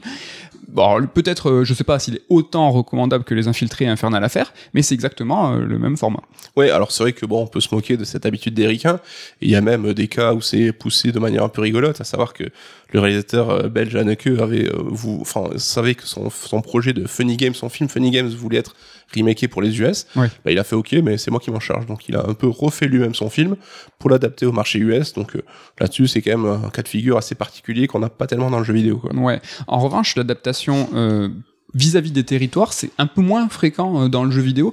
Euh, C'est-à-dire un jeu vidéo qui est sorti au Japon, ben, on, on va en faire un remake pour l'adapter euh, au marché occidental parce que ben, il est un peu plus, euh, on va dire, mondialisé. C'est vrai que le, un, un jeu qui sort au Japon avec vraiment sa patte nippone, ben, presque, je sais pas, le JRPG, on l'a aimé pour ça, le, le- le genre est devenu culte pour ça. Oui. Et on voulait pas, enfin, ça serait la pire des choses d'imaginer certains JRPG adaptés de façon. Ouais. Alors là, on parle pas de, de rustine de trad ou genre euh, Nonigiri Non. vont appeler ça un sandwich, hein, mais c'est vrai que c'est assez rare. On a trouvé un exemple quand même assez récent. Alors c'est la série des Wendan, donc euh, ce jeu de rythme sur euh, DS, c'était DS, hein, c'est ça, Oui. où tu incarnais un club de supporters en fait, et donc là c'était très très connoté japonais. Et en fait, on a eu droit nous à une sorte de remake suite, hein, donc euh, qui s'appelle Elite Beat Agent. Donc c'est le même principe, c'est ça reste tout aussi loufoque, mais ils ont délaissé le côté supporter pour adopter ça à des espèces de mecs de la CIA en costard, euh, lunettes noires et tout. Mm. Donc euh, ça change l'histoire, ça change un peu le feeling, mais ça reste aussi excellent. Donc là, je trouve que c'est un bon moyen d'adapter euh, au public sans trahir non plus l'œuvre originelle, quoi. Ouais. Tout à l'heure, on a évoqué Square Enix dans les euh, remakes un peu moins ambitieux. Je les classerais un petit peu là-dedans dans le jeu vidéo, dans le sens où, en fait, eux, ils ont vraiment cette volonté de ramener le patrimoine. Et il y a plein de jeux qui sont sortis au Japon et qui sont pas sortis Mm. chez nous. Et le remake peut être un moyen justement d'importer ces jeux qu'on n'a pas connus alors pas avec des adaptations euh, culturelles hein, comme ça comme c'est souvent le cas au cinéma mais justement ben, on va faire un remake de ce jeu que les occidentaux ne connaissent pas et c'est pour ça aussi que on a cette catégorie de remake un peu moins ambitieux. C'est-à-dire qu'il y a vraiment un double pari euh, d'importer un jeu que nous on n'a pas connu, donc sans aucun euh, euh, lustre d'antan, euh, pas de réputation, rien. Donc je peux comprendre pour le coup qu'ils mettent pas, tu vois, 150 millions sur un jeu que nous on n'a jamais vu. Ouais, ouais, c'est un peu la seconde chance en fait. Et pour nous, c'est vrai que ça fait plaisir. On parlait de la fin de l'import dans un dernier raid d'alerte. Ouais. Là, on voit que t'as euh, Trials of Mana justement qui était jamais arrivé en Europe, qui arrive et même sous deux formes, dans la forme de la compile Oui. de l'époque et dans la forme du remake. Alors là on était servi. hein. On a Live Live qui arrive aussi récemment, donc refait avec le modèle de DHD et tout. Donc ça nous permet effectivement de, de voir, de, de, de un peu corriger les erreurs de l'époque où on nous interdisait ce genre de jeu parce que on pensait que le public n'était pas adapté. Bah là, on revoit une, nouvelle adaptation régionale pour nous. Ça, c'est plutôt cool, quoi. La mode, en tout cas actuelle, de parler de, des remakes, c'est aussi euh, dans les médias, c'est-à-dire que là vraiment on a vu fleurir partout des vidéos, des articles sur les remakes. Euh, c'est pas innocent, nous on va vous avouer, en fait on est allé voir Coupé de Michel Azanavicius, ce qui nous a aussi euh, donné l'envie euh, de parler des remakes. On a évoqué ce côté méta euh, de Final Fantasy VII Remake, et là, en l'occurrence, avec ce film coupé, remake du film Ne coupez pas, qui n'est pas si vieux, qui date de 2017, on est complètement là-dedans. Carrément, parce que là, voilà, c'est l'exemple du remake qui a un intérêt parce que, au-delà de reprendre la force de l'épisode originel, il va aussi, ben, développer une réflexion sur son statut de remake, sur ce que ça, ça implique, les paradoxes que ça peut, ça peut créer, et surtout c'est un moyen aussi de, de- de- d'intégrer un peu ton identité là-dedans. Ouais. Et on l'a dit, FF7 Remake aussi est là-dedans et va reconstruire son histoire sur le modèle originel. C'est que le, le, le fait que FF7 Remake et Coupé soit des remakes, c'est dans la diégèse. C'est-à-dire que euh, ils savent, ils sont vraiment conscients. C'est le, le propre, la définition du méta, c'est d'être conscient de soi-même. Et là, ça va même un peu plus loin. Euh, le film de Michel Hazanavicius est un petit peu euh. Euh, Alors, vous ferez votre avis si vous avez vu l'original ou pas. Moi, je trouve ça, je l'ai trouvé génial. Moi, euh, déjà Pareil. le film de Michel Hazanavicius, Coupé, et je trouve ça excellent parce que je le trouve logique dans la filmo de Hazanavicius, Mm. qui est euh, alors un, f- un- un- un cinéaste de la zébrouille qui n'est plus du tout aujourd'hui. Aujourd'hui, il a les moyens, mais il l'a été. Euh, il était stagiaire à la, à la grosse émission. Il était aussi bah, l'un des instigateurs de Le grand détournement. le grand détournement. Voilà, le grand détournement qui est justement bah, une forme, c'est dans le mot, de détournement qui vont prendre un matériel existant, le détourner, le transformer, le façonner pour raconter autre chose. On est on est presque, alors c'est pas, c'est c'est pas du remake parce que ça raconte pas la même chose, mais on est quand même dans ce- cette matière malléable qui va dire autre chose. quoi. Ouais, et c'est vrai que c'est un peu la démarche aussi qu'il avait avec The Artist, et que Oui. il marche sur le- une, un fin équilibre, je trouve, entre parodie et hommage, en fait, où euh, il va ben, faire montre un peu de son sa compréhension d'un cinéma en en reprenant les codes, en les détournant de manière aussi humoristique. Oui. Mais au final, c'est jamais de manière cynique, c'est toujours ben, pour avouer ben, son, son, son, sa- son admiration pour ce cinéma-là, quoi. Bah, ce- le film de, sur la vie de Godard, euh, l'un des- le- L'indomptable. Enfin, c'est le nom d'un sous- d'un sous-marin. Le redoutable. Le redoutable, euh, qui était aussi euh, voilà très euh, méta dans sa façon de parler bah, de son média et du 7e art. Il y a aussi d'autres exemples, peut-être. tu avais envie de parler du film de Gus Van Sant, je sais. Ouais, alors ça c'est un cas particulier dans le ciné, c'est le remake plan par plan donc euh, par Gus Van Sant de Psychose de Hitchcock dans Psycho. Et là c'était vraiment la volonté, alors on pourra juger de l'intérêt de la démarche ou pas, mais la volonté de remaker le, le film et plan par plan, se basant sur le, le scénario originel, le découpage originel, et de reprendre ben, le film. Alors c'est que Hitchcock, hein, c'est évidemment euh, la matrice de plein, Oui. euh, la matrice artistique de plein plein de réalisateurs en activité. Et là, on a ce cas particulier, ben, un geste artistique. Après, certains vont dire, mais je vois pas l'intérêt, mais de reprendre ce film-là et de le reprendre dans son déroulé, ben, à l'identique, quoi. Est-ce que de créer toujours plus de remakes, que ce soit dans le cinéma ou dans le jeu vidéo, il peut y avoir un risque que le remake va supplanter euh, l'original, va peut-être même l'invi- l'invisibiliser, le rendre euh, inexistant, et on va tous avoir en tête euh, bah, le remake et plus du tout l'original. Ça, c'est un risque? Alors, je dirais pas que c'est un risque, parce que si le remake est meilleur, ben, il mérite peut-être de rester dans la postérité Justice. plus que l'original. hein. mais c'est vrai que là aussi, dans le jeu vidéo, c'est pas quelque chose qu'on a encore connu pour le moment. Mais si je vous parle, par exemple, de Scarface au cinéma, tout le monde va penser au film de De Palma. Mais euh, à la base, hein, c'est quand même un remake d'un autre film existant. Donc euh, là, on a l'œuvre euh, remakée qui a surplanté vraiment euh, ben, l'original. Dans le jeu vidéo, c'est peut-être un petit peu différent, c'est-à-dire qu'il n'y a pas de remake qui ont éclipsé l'original, mais il y a des gameplays, des, systèmes de jeu, hein, c'est vrai qu'on est dans le jeu vidéo, qui eux ont éclipsé ceux qui l'ont inventé. En, le plus classique, le plus connu, c'est peut-être Resident Evil. Ouais, ben évidemment, Alone in the Dark, hein, euh, Oui. instigateur du genre Survival Horror. Capcom a repris la formule, il a donné un nom, a marketé le truc et a déposé le nom, donc euh, ça, ça a été très très malin. Mais on sait aussi que ben, Shenmue, c'est pas lui qui a vraiment inventé les QTE. On avait Dragon Slayer avant qui reprenait cette formule. Exactement. Kill Switch, euh, TPS avec euh, cover system et que vous tout. connaissez celui-là qui Finalement, ben, c'est Gears of War qui a repris cette formule et qui est devenu le daron du cover shooter, alors que c'est pas lui qui a créé le truc. On sait que c'est pas forcément la personne qui innove qui va récolter les lauriers au final. Ça a toujours été le cas euh, là-dessus, mais dans le jeu vidéo plus qu'ailleurs, je pense.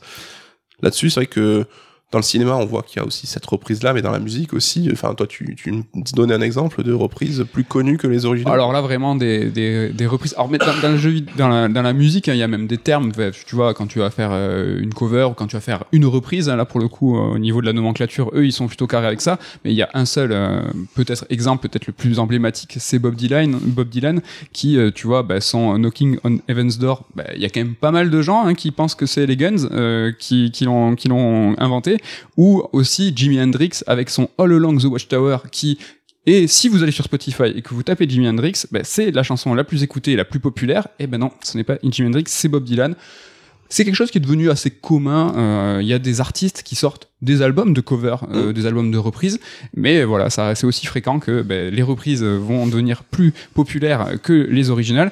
Petit parenthèse sur euh, un film français. Est-ce que si vous- est-ce que je vous parle de Claude Zidi et de La Totale, ça vous parle? Je sais pas. Est-ce que vous, si je vous parle de James Cameron et de True Lies, ça vous parle? Alors c'est quand même le remake, euh, la, situation la plus improbable de l'histoire. Donc euh, James Cameron qui a remaké un film français pour en faire un blockbuster avec Schwarzenegger. Schwarzenegger qui reprend le rôle de Thierry Lhermitte, c'est quand même pas commun. Donc Claude Zidi, c'est quand même les ripoux, euh, les sous-doués, euh, l'aile ou la cuisse, ce genre de film que, alors on est vieux nous, mais euh, c'est peut-être la génération de nos parents. Bah, c'est nous, c'est les films qui passent à la télé souvent le dimanche soir. euh. Il est marrant quand même celui-là, de remake plus connu que, que l'original. En tout cas sur le jeu vidéo, peut-être euh, on va clore euh, cette parenthèse.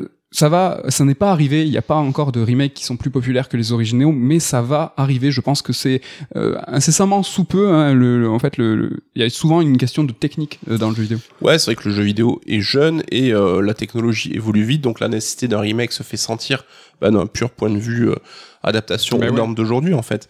Mais c'est vrai qu'on n'a pas eu encore euh, ce remake-là qui viendrait éclipser l'épisode originel. Bah, Parce parce, que que, Parce que dans le cinéma, c'est arrivé. Hein, là, voilà, le cinéma a plus d'une centaine d'années euh, de longévité. Le jeu vidéo est bien plus jeune. Et il y a eu nombre de remakes de films des années 40, 50, 60 qui étaient en noir et blanc, qui ont eu vu des, des remakes dans les années 70, 80, qui étaient là, eux, vraiment pour la technique, pour Mhm. apporter, euh, pour sortir de ce film en noir et blanc. Nous, on en est dans le jeu vidéo. Je pense qu'on en est là. On en est euh, sur l'adaptation de gap, de gap technique et générationnel. Ça devrait arriver euh, incessamment sous peu. Tout à fait. Est-ce que euh, notre question, je, je, t'assaille de questions. Est-ce que la difficulté pour un remake, c'est aussi de plaire à plusieurs publics? Alors là, on reste dans notre parenthèse du cinéma parce que c'est une problématique commune aux deux médias. C'est que ce remake va arriver euh, en salle, va arriver sur les étalages euh, dans le jeu vidéo. Il faut qu'il parle à tout le monde. C'est quand même pas évident, ça. Ouais, ouais, ouais, parce que bah, des remakes sont forcément bah, espacés par le temps, le contexte n'est plus le même.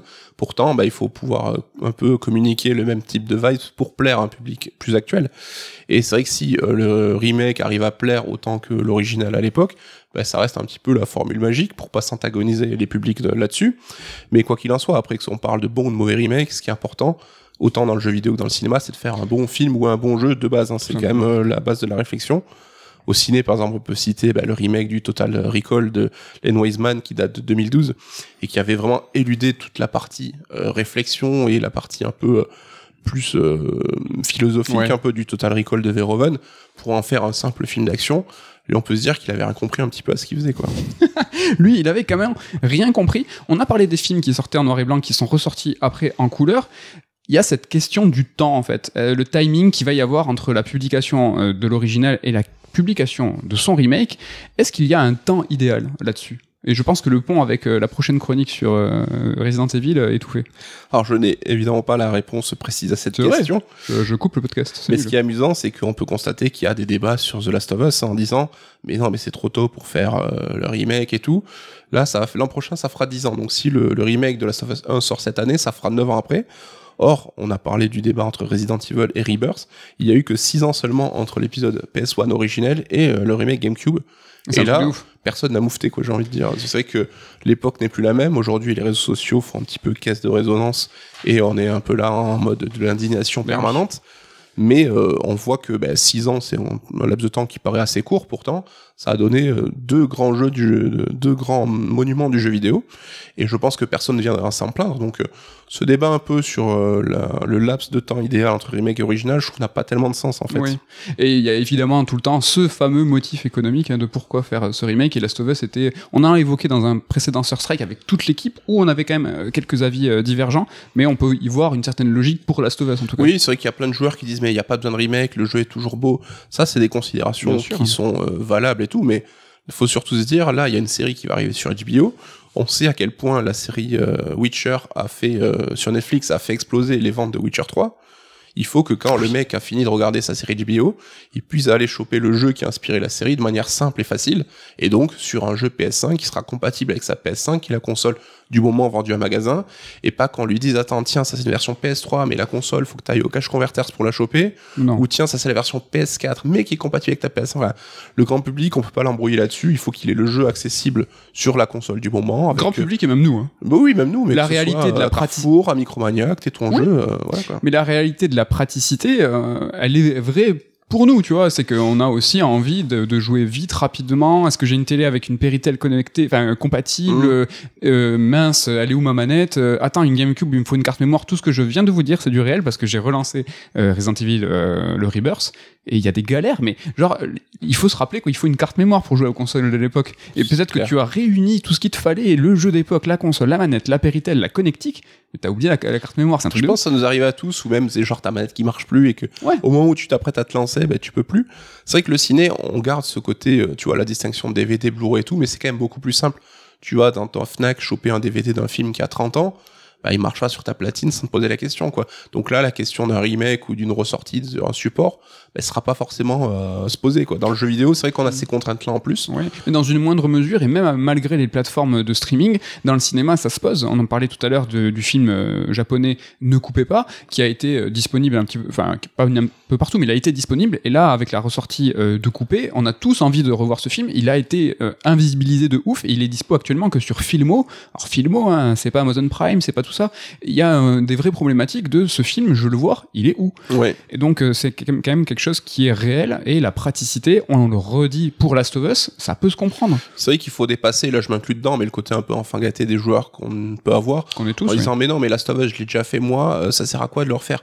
Ben voilà faut penser à tout le monde faut penser à la disponibilité faut penser voilà Et pour ça que un- l'œuvre soit accessible à n'importe quel moment de sa vie c'est ça quand même qui est plus important en fait quoi. ce qui revient peut-être à cette caisse de résonance des réseaux sociaux, tout ça, de croire que notre timeline et ce qui est dit sur les réseaux sociaux est une réalité. Non, en fait, euh, on, va suivre euh, des gens qui nous ressemblent, qui ont un petit peu les mêmes goûts, donc c'est normal qu'on peut y voir un, écho à notre ressenti, mais c'est absolument pas une réalité. hein. Il y a vraiment des enjeux qui sont globaux. Tout à l'heure, tu parlais de The Witcher, hein, qui a créé un succès euh, du jeu quand la série est sortie, mais le ruissellement, il est énorme même dans le milieu de l'édition. C'est-à-dire que tous les, enfin, notre livre The Witcher a bien mieux fonctionné quand il y a eu tout ce phénomène. Euh, Brajlon a ressorti les romans. Enfin, tout le monde s'est engouff- engouffré par The Witcher parce que les enjeux sont colossaux.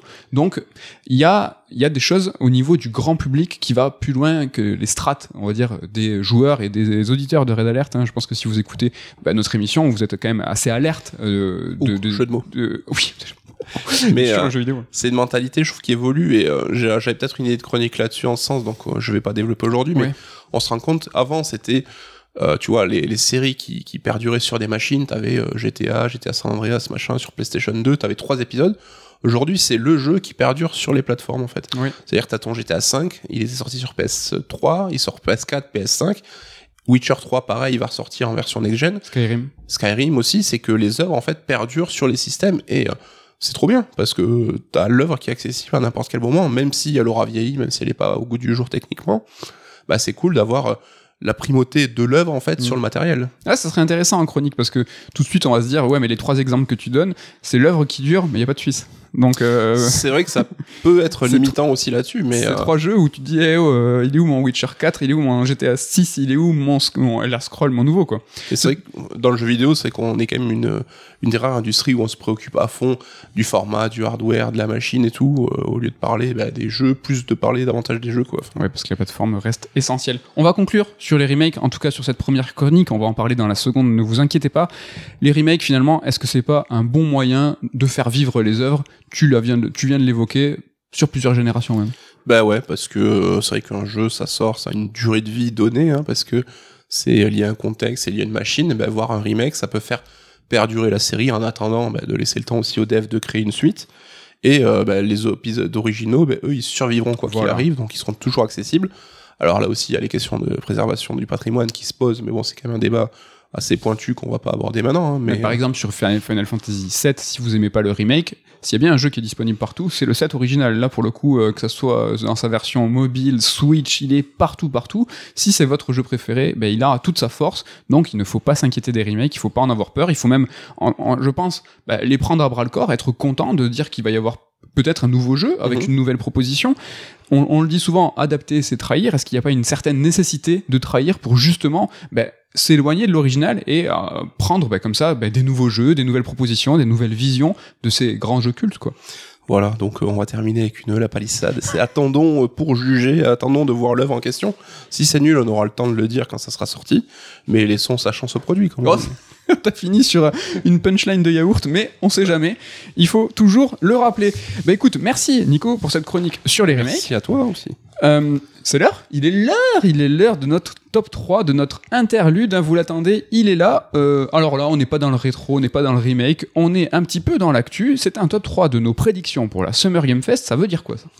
Eh bien, on arrive dans cette période d'effervescence, C'est maintenant? Le 3 qui n'est pas le 3, donc ce Summer Game Fest, ces annonces, ces conférences. Alors, comme on l'a dit, on enregistre avant la conf PlayStation, donc peut-être que certaines de nos annonces ont été déjouées, Avant et après. mais dans ce cas-là, voilà, on aura, on aura peut-être parlé en début d'émission. Mais voilà, faire un peu un top de ce qu'on attend de ce Summer Game Fest à travers toutes les confs différentes, hein, pas qu'une en particulier. Allez, on y va. C'est le top 3 de nos prédictions sur la game, pour la Summer Game Fest. Go pour ton top 3. Alors moi, j'espère avoir une date de sortie pour FF16 et que cette date de sortie soit d'ici la fin de l'année parce que c'est un peu la question, on se marre entre nous, on est toujours à espérer que FF16 sorte avant la fin de l'année.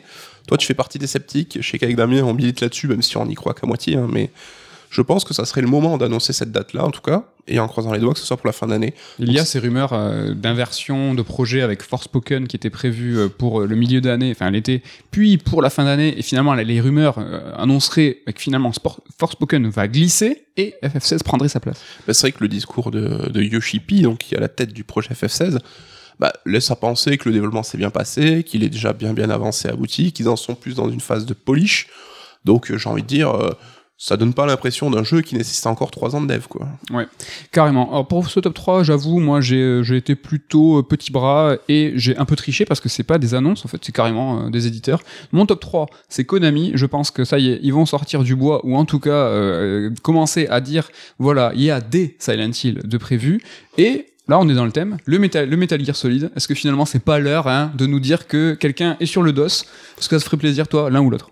Bon, carrément, carrément. C'est vrai que Konami, c'est devenu un, un géant de salle de sport, mais ça reste des licences, je pense, chères à nos cœurs. Enfin, sur la génération Super NES, PS1, PS2, Konami, c'est un acteur majeur du jeu vidéo qui a construit notre, euh, notre, euh, notre affect pour le jeu vidéo avec des licences fortes. Carrément. On sait que l'an dernier, ils avaient euh, dit qu'ils allaient faire beaucoup d'annonces et qu'ils allaient avant de, de se rétracter au dernier moment.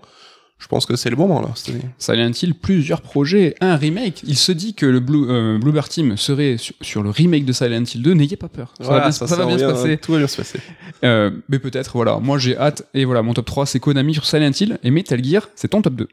Mon top 2, ça serait euh, ben, nous montrer le nouveau Bioshock. Ok. On sait qu'il y a un nouveau Bioshock qui est dans les tuyaux depuis un bail. On sait que c'est un nouveau studio, donc sans Ken Levin.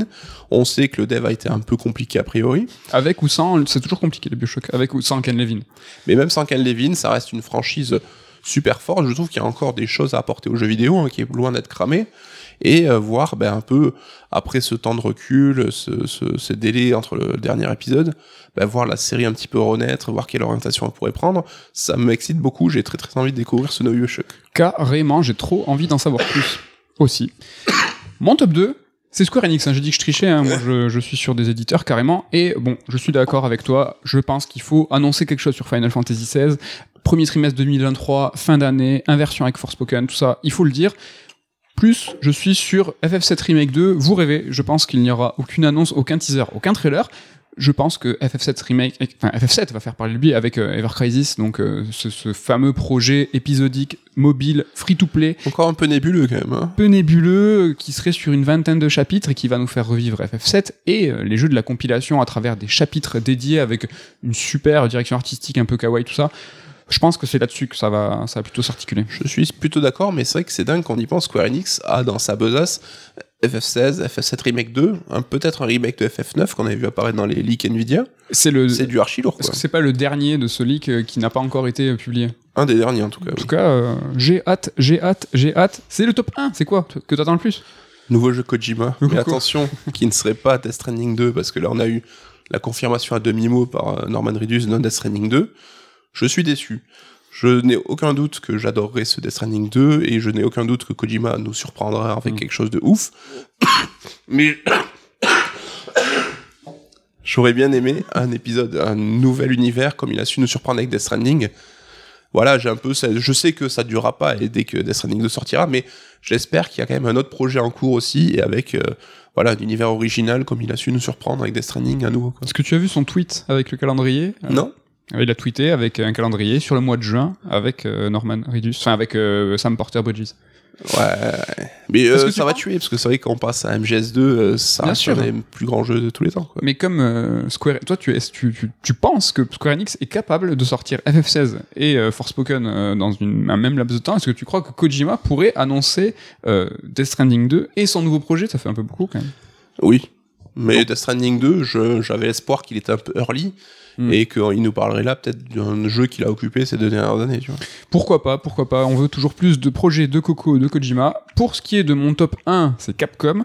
Capcom qui va annoncer, à mon sens, Street Fighter 6 pour mars. Je vous donne même la date en avant-première. Voilà, il faut, il faut Ça que serait sorte. bien, ça serait bien. serait vachement Ça nous arrangerait. vachement bien que Street Fighter 6 sorte en mars. En tout cas, voilà, il faut que, il faut qu'il dégaine, il est temps. Et il va y avoir beaucoup de Resident Evil. C'est, je pense, quelque chose qui va arriver. Il y a le PSVR 2. Alors là, je vais pas trop m'étendre. Hein. Je sais pas ce qui a été annoncé euh, hier ou aujourd'hui pour vous. Euh, PSVR 2, Resident Evil 8, ou en tout cas une façon. Ils avaient sorti euh, façon un RE7 euh, une expérience VR qui s'appelait Mm. The Kitchen. Au moins quelque chose de similaire, si c'est pas RE8 complet rétro-compatible avec la VR. Peut-être le remake de Resident Evil 4. C'est vrai que dans la logique de la com, dans les temps de com, on s'attendrait à voir le DLC de RE8 avant l'annonce de RE4 Remake.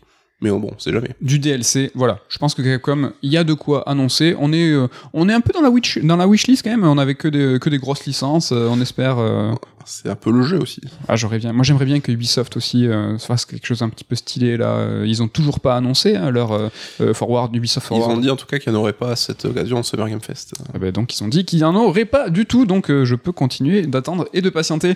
Voilà pour ce top 3 de nos prédictions. N'hésitez pas à nous balancer vos prédictions, qu'est-ce que vous attendez pour la Summer Game Fest et d'autres idées de top 3 si vous avez plein d'idées. On va continuer notre discussion autour de, des remakes, autour des, de tout ce qui est refait, des refaçonnages et on va s'attarder sur Resident Evil. Alors Resident Evil euh, le remake, Resident Evil le Rebirth. C'est quoi ce nom? Comment je l'appelle? Comment je dois me débrouiller avec ça? On va refaire un petit historique. Il faut savoir que la première occurrence euh, du mot Rebirth, c'était dans un trailer d'annonce qui était autour de la période des Capcom 5. Euh, à l'époque, euh, Nintendo cherchait beaucoup, euh, après une N64 euh, où ils étaient un peu seuls au monde, ils cherchaient à, à nouer des, des, des contrats, des, des collaborations sûres avec des éditeurs, des éditeurs tiers. Ils avaient su convaincre Capcom et surtout... Mikami de développer l'ensemble de la série Resident Evil sur la GameCube. Et Mikami a dit voilà ça sera la série d'une seule console Euh, c'était vraiment quelque chose de sérieux hein. Miyamoto était euh, allé sur scène pour les Capcom 5 justement c'était la première fois qu'il s'a- il s'affichait avec euh, un tiers C'était une grosse grosse annonce et euh, je pense que de no- à notre époque le retentissement sera incroyable. donc ce remake Rebirth ne fait pas partie des Capcom 5 mais voilà Resident Evil devait être sur une seule console et Mikami a dit on va pas refaire enfin on va pas reporter ou faire un portage de Resident Evil 1 on va refaire Resident Evil 1 moi je Mikami je vais refaire Resident Evil 1 donc c'est pour ça que ça a été annoncé euh, pendant, cette période. Et dans ce trailer en fait il y avait le mot Rebirth. Mais le mot Rebirth il n'était pas accolé à Biohazard hein, donc c'était une annonce qui était japonaise. Il y avait juste le mot Rebirth qui était à la suite euh, d'une de plusieurs mots un peu énigmatiques hein, Remember, Reality, Rebirth. Et donc logiquement le mois suivant ben, la presse a repris euh, cette annonce. Et en l'occurrence Joypad hein, donc au-delà des mags officiels, Joypad à l'époque, euh, c'est quand même quelque chose qui, a- qui est fort. hein, c'est un vecteur d'infos euh, roi, on va dire, hein, 50 000 exemplaires. Les officiels, c'était 300 000. Hein, même PlayStation Magazine et tout, c'était quand même Mais c'était la même équipe en plus. c'était la même vie qu'on on va y revenir. Donc ces magazines, ils avaient une certaine portée, une certaine influence. Donc quand ils- eux, ils balancent en couverture euh, Biohazard euh, Rebirth, c'est pas n'importe quoi. Le mois suivant, plus rien. Plus de plus d'évocation de Rebirth. Qu'est-ce qui s'est passé? En fait, Julien Chiez, Rahan et Julot le racontent dans le podcast Gameblog, donc un- une spéciale euh, Resident Evil. Et en fait, c'est Capcom qui a appelé la rédaction et qui a dit euh, s'il vous plaît, euh, enfin s'il vous plaît, je suis pas sûr qu'ils aient dit s'il vous plaît. Ils ont dit arrêtez euh, vos conneries. on ne parle pas de Rebirth en ces termes. Le jeu ne s'appelle pas comme ça. C'est à l'époque, voilà, donc Traz, Trazom, euh, Nourdine Nini et Julien Chiez qui étaient respectivement rédacteur en chef et rédacteur en ch- chef adjoint, qui avaient un petit peu réfléchi à comment appeler, comment appeler ce, ce, ce jeu. Euh, il- euh, si on dit juste Resident Evil, ça évoque quoi Est-ce que c'est un nouveau jeu et tout Et euh, en gros, euh, on leur a dit, euh, faut arrêter. Et ils ont mis à, ils ont mis à jour, ils ont clarifié euh, Capcom ben, la typographie du jeu. C'est subtil, mais ils ont enlevé les euh, capitales, enfin les majuscules à Biohazard au B au H. Donc pour les Japonais, ce remake Rebirth va s'appeler Biohazard tout en minuscules Et attaché en plus. et C'est, attaché. C'est très très C'est subtil. du marketing à haut niveau ça. Voilà, on ne refait pas l'anecdote, mais voilà, le jeu s'appelle Biohazard parce qu'il y avait un groupe de métal vénère euh, aux États-Unis et ils ont appelé ça Resident Evil.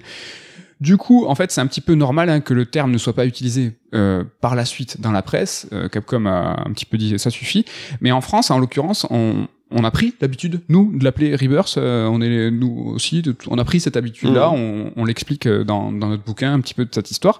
Capcom, c'était un éditeur un, un peu vénère et regardant à l'époque. Hein, Resident Evil 1, c'est l'un des rares jeux où l'éditeur a demandé, a interdit les tests import. En tout cas, ils ont essayé. À l'époque, tous n'ont pas accepté, même euh, plus en amont, euh, à l'époque de la Super NES, tout ça, euh, certains AHL avaient dit non, non, non, alors qu'on on lui avait demandé les tests import, vous arrêtez. Ouais, les éditeurs aimaient pas ça parce qu'ils contrôlaient pas leur com.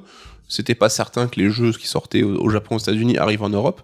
Donc ils voyaient ça d'un mauvais œil que les magazines testent les jeux en import. Après, ils ont essayé de faire pression sur les mags en question. Et là, tu parlais d'interdiction, mais c'est vrai qu'ils avaient aucun pouvoir d'interdiction. C'était juste de l'in- l'intimidation. Et voilà, HL raconte que Electronic Arts avait fait une réunion pour réunir tous les patrons des grands magazines en disant arrêtez de tester nos jeux en import et qu'il avait dit euh, euh, Moi, je fais ce que je veux. oui, voilà, et je, je sais plus le langage fleuri qu'il avait employé, mais qu'il les avait un peu renvoyés gentiment dans, Dans leur 22. dans leur 22, voilà, comme on dit dans le sud-ouest.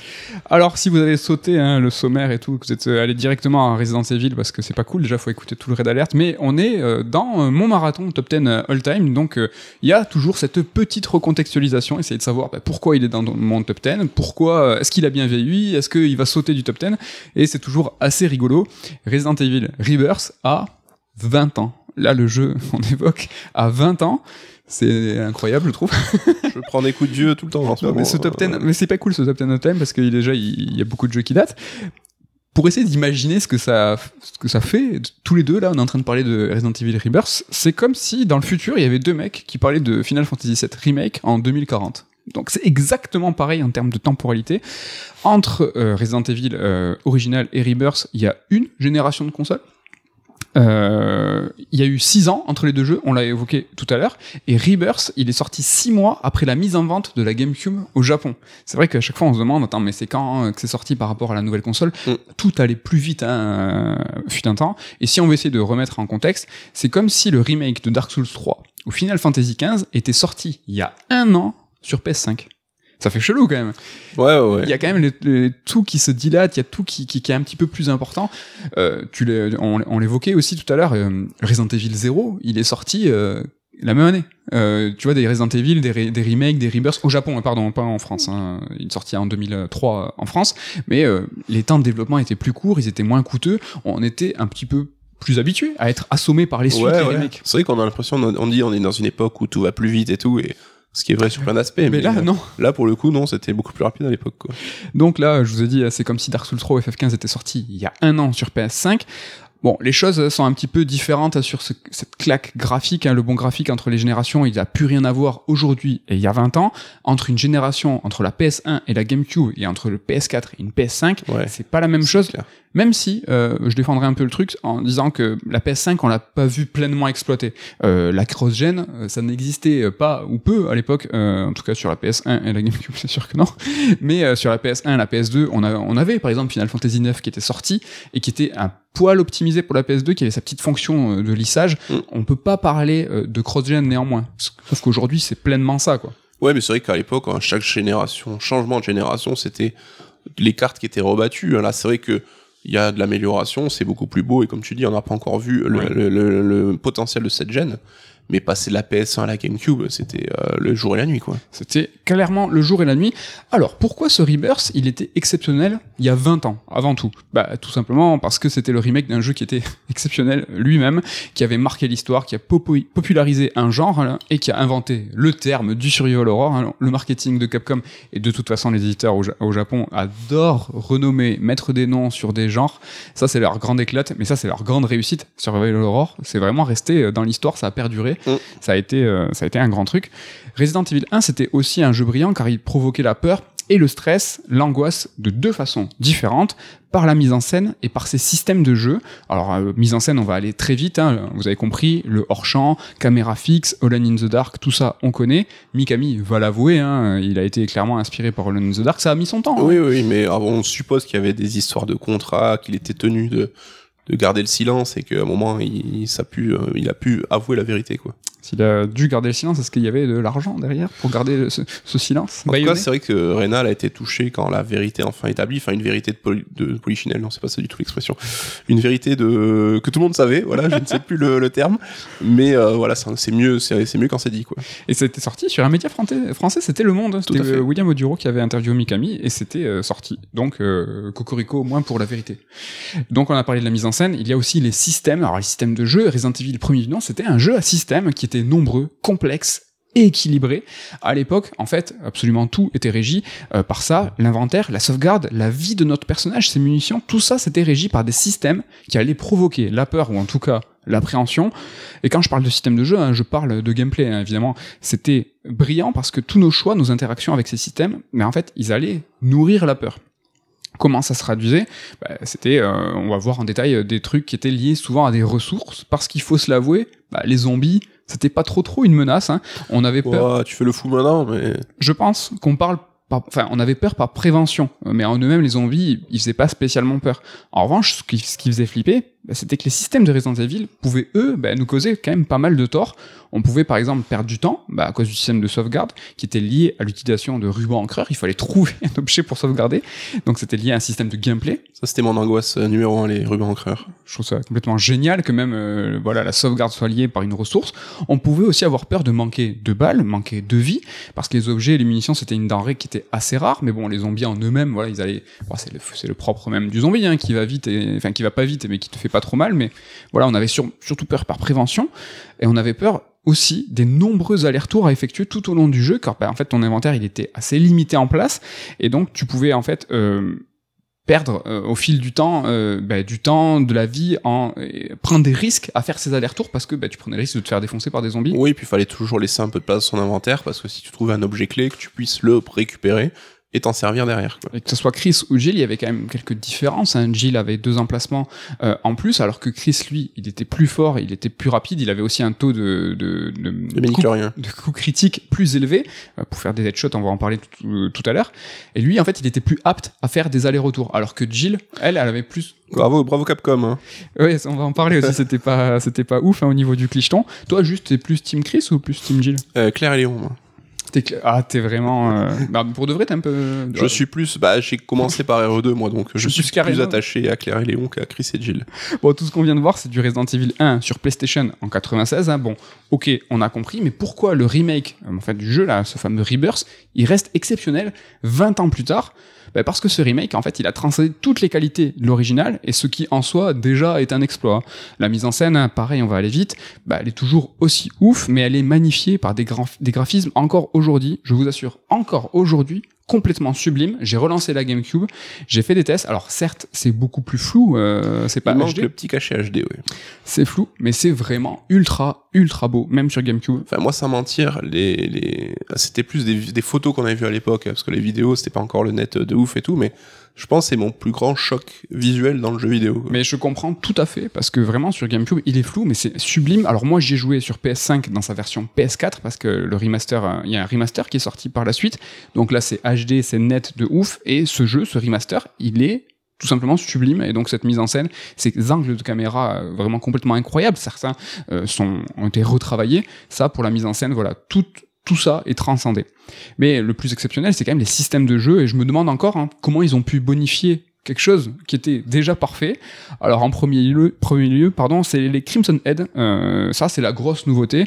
En fait, eux c'est des zombies en Saiyan 2. Euh, le principe il est simple. hein. Un zombie lambda, bah, il peut revenir plus fort et plus rapide bah, s'il n'est pas tué correctement. Plus rapide, plus rapide de ouf. Plus rapide de il devient agressif euh, de ouf. Quoi. Il a des griffes, ils sont rouges, ils fument. Enfin, il n'y a pas des clopes, hein, il fume des. euh, ça. gitanes. zombie avec sa, petite garbiche là. Donc en fait, grâce au, Crimson- Head, c'est la première fois, je trouve, hein, que dans la saga, t'as une menace qui reste euh, perpétuelle. Euh, plus que le Nemesis, plus que le Titan, qui vont eux, en fait, euh, te mettre un coup de stress, qui vont traverser les portes, qui vont traverser les murs, mais une fois que tu t'en dé- tu t'en es dépêtré, ça va. Les, les, les Crimson Head, eux, c'est des zombies qui sont super, super oppressants. Ils sont tout le temps là. Le truc, c'est que dans cet épisode, bah, tu peux pas tuer tous les zombies. Euh, et vous avez compris, il faut tuer les zombies correctement si tu veux pas qu'ils reviennent. C'est impossible de jouer en mode berserk où tu vas faire une, éco- une hécatombe de zombies et en fait être tranquille. Être tranquille, c'est quelque chose qui est assez possible euh, dans Resident Evil 1 et dans de nombreux Resident Evil. Tu, tu fais, euh, tu vas défoncer tout le monde. T'as t'as assez de balles et assez de vie pour le faire. Ouais, mais c'est comme tu dis, c'est du génie ça te place au niveau du choix. C'est que, est-ce que je tue ce zombie pour être peinard au risque d'utiliser trop de munitions? Est-ce que je tue ce zombie au risque qu'il revienne derrière si j'arrive pas à le cramer parce que j'ai plus dans- de, d'essence dans mon briquet? Enfin, il y a tellement de niveaux de réflexion, de survie qui sont conditionnés par ça. C'est brillant, quoi. On, sait qu'il y a une façon de jouer hein, de speedrunner où tu peux euh, éviter les zombies comme ça, passer au travers. Mais là, euh, cette réflexion, comme tu dis, devient vraiment une, un choix de dire là, euh, j'ai peut-être mieux, à- mieux à faire de les éviter parce que je vais devoir les affronter une fois, voire deux, et c'est la deuxième fois qu'il va me manquer de la vie et des balles. Mm. C'est vraiment complètement incroyable. Alors, je disais qu'on n'était jamais tranquille dans le jeu, c'est pas compliqué, c'est t'es jamais tranquille. hein. En fait, ils te mettent une pression continue. Et en plus, t'as des situations qui changent dans ce remake. Alors, en gros, euh, par exemple, t'as un couloir sécurisé dans le manoir, bah, il ne sera pas toute l'aventure. Que ce soit en intérieur, en extérieur, t'as des serpents qui arrivent. C'est incroyable, t'es jamais vraiment tranquille. Ce petit côté méta dont on, qu'on mentionnait, quoi. Le- Ouais. Euh, tromper les habitudes euh, des fans. Quoi. Ouais, vous attendez que les Doberman y sautent là, c'est peut-être pas, c'est peut-être pas sûr. Donc les Crimson Head, plus que je viens de dire euh, sur le fait que des situations changent, enfin, ça va introduire de l'incertitude, ça va introduire du doute, et ça c'est un nouveau facteur de peur, c'est un nouveau levier de game design pour les devs qui est je trouve assez inédit, euh, car en fait dans ce remake il y a aussi un petit peu d'aléatoire, c'est que les Crimson Head hein, ils reviennent pas systématiquement, et le temps avant leur résurrection, euh, après euh, que t'aies tué le zombie lambda, ben il est jamais le même. Et ça, en fait, tu te demandes toujours, est-ce que le zombie que je viens de tuer, euh, est-ce qu'il va revenir? Quand c'est qu'il va revenir? Euh, C'est un truc un petit peu... ben, ce doute, cette in- incertitude, c'est des leviers de qui étaient en fait pas trop trop convoqués euh, par le par le passé. Et en fait, pour éviter que les Crimson Head, j'arrête pas de dire, il faut les tuer correctement. Comment on les tue correctement? Pour- Il faut tuer un zombie définitivement. T'as deux solutions. Alors tu lui mets un tir dans la tête. Alors ce que je veux dire, tu lui exploses la tête, hein, ce qui sous-entend euh, avoir de la chance parce que tu as un taux critique euh, qui est invisible, qui est assez faible, pour Chris qui est un petit peu plus élevé. Et euh, la deuxième solution, pour éclater la tête, bah, c'est qu'il faut prendre des risques en allant au corps à corps et avec le pompe, le classique visé en l'air.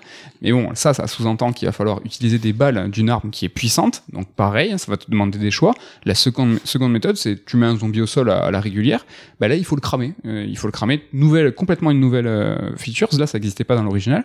Alors Chris, lui, il a un briquet en objet secondaire, alors que Jill, elle a un passe-partout. Et Jill, elle, elle a certes deux emplacements en plus, mais elle doit avoir le briquet et l'essence si elle veut mettre le feu aux zombies. Alors voilà, elle a plus d'emplacements, elle est moins... euh, normalement, tu, quand tu joues Jill, tu vas faire moins d'allers-retours. Et c'est ça qui est incroyable avec ce jeu, c'est que tout est extrêmement bien pensé dans la balance risque, euh. C'est super bien fait, super précis. J'ai vraiment l'impression de parler de Returnal, hein, et ceux qui ont écouté les précédents Red Alert ou fait le jeu comprendront à quel point c'est brillant dans tous tes choix. Est-ce que ce que je vais faire va amener des, euh, des inconvénients et des avantages? Et à chaque seconde, en fait, tu vas demander qu'est-ce que je vais faire, quoi. Ça, Alors, vraiment on parlait du bienfait des remakes, hein, tu l'as dit, c'est partir d'une formule parfaite bah, pour la peaufiner encore plus, pour rajouter des surcouches. Là aussi, super bien pensé. C'est que vu que ta base est tellement bonne, tu peux te permettre de rajouter des systèmes et d'avoir le temps de les développer à fond, quoi. Carrément. Mais de l'incertitude, du doute, hein, ça c'est nouveau et on va être, on va en être pétri dans ce remake hein, tout le temps. Un autre truc en plus, hein, des Crimson Head et des situations qui changent, c'est qu'il y a certaines poignées de portes qui vont amener ces, poignées de porte qui t'amènent à des beaux raccourcis, eh ben ces poignées elles peuvent se briser. Et en fait, euh, tu peux pas abuser des chemins de traverse hein, qui franchement euh, ça sauve la vie euh, de ouf. Alors nous, on sait maintenant que il y a trois utilisations par poignée, pas plus. Mais quand tu le sais pas, tu te doutes de ouf. Cette incertitude, elle est ultra bien faite. Tu te dis, mais est-ce que c'est le moment là de couper et d'aller vite à un coffre magique euh, récupérer de la vie, ou est-ce que je vais me taper un détour et peut-être croiser des Crimson Head Ouais, Et- ça c'était mon angoisse de ouf aussi, les, les poignées de porte qui lâchent. Et encore une fois, une idée géniale euh, de game design, quoi. qui va amener du doute, de l'in- de de l'incertitude, et quelque part un petit peu une forme d'inconfort. Toi, t'es pas forcément ultra fan, ça, de l'inconfort, de dire, euh, est-ce que toi, t'es du genre, euh, peut-être cleaner tous les zombies, être tranquille Mais ça montre que le jeu marche trop bien en fait. C'est que chaque fois que j'ai envie d'y rejouer, je me dis putain, attends, il y a l'histoire des poignets et tout. Non, vas-y, laisse tomber la flemme. Et donc, du coup, voilà, ça peut, ça va vous amener dans une forme de stress. Ce jeu, il n'est pas possible de le faire en étant tranquille pépère. Et ce remake, je trouve qu'il a carrément bien vieilli parce que ben, les systèmes, ils sont parfaits et les, des bons systèmes, en fait, ils vieillissent pas. On va parler maintenant de la star du jeu. Hein. C'est pas Jill, c'est pas Chris, c'est pas Wesker, c'est le manoir. Et comme pour les systèmes de jeu, en fait, le manoir, il a fait école hein, dans le genre, mais aussi au sein de la série Resident Evil, tu vois. Avec les années, le recul, ben, ça nous permet de voir que c'est l'un des rares éléments qui a survécu au changement de ton et au changement de genre de la saga. Et en fait, dans quasiment chaque épisode, ben, on trouve une grande bâtisse qui va nous rappeler au début du jeu ce fameux manoir. T'as le commissariat dans RE2, RE3, t'as l'université dans RE6, t'as la maison des Baker dans RE7, t'as le château de Dimitrescu dans RE8.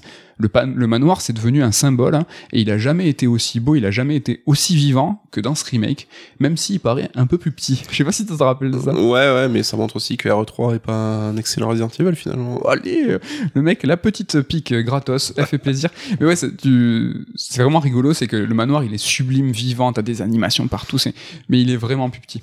T'as vraiment un côté réaliste, alors que dans l'original, le, le manoir, euh, le, le grand hall de l'entrée, il est gigantesque. Pour preuve, hein, dans les films et dans les séries, galère, galère à trouver des, des plans pour euh, faire honneur à ce, à ce manoir. Donc ce manoir, à force de l'arpenter, bah, fatalement, hein, en plus c'est un remake, bah, tu le connais par cœur. Ce manoir, tu vas te l'approprier, ça devient le, toin, le tien. ça devient le tien.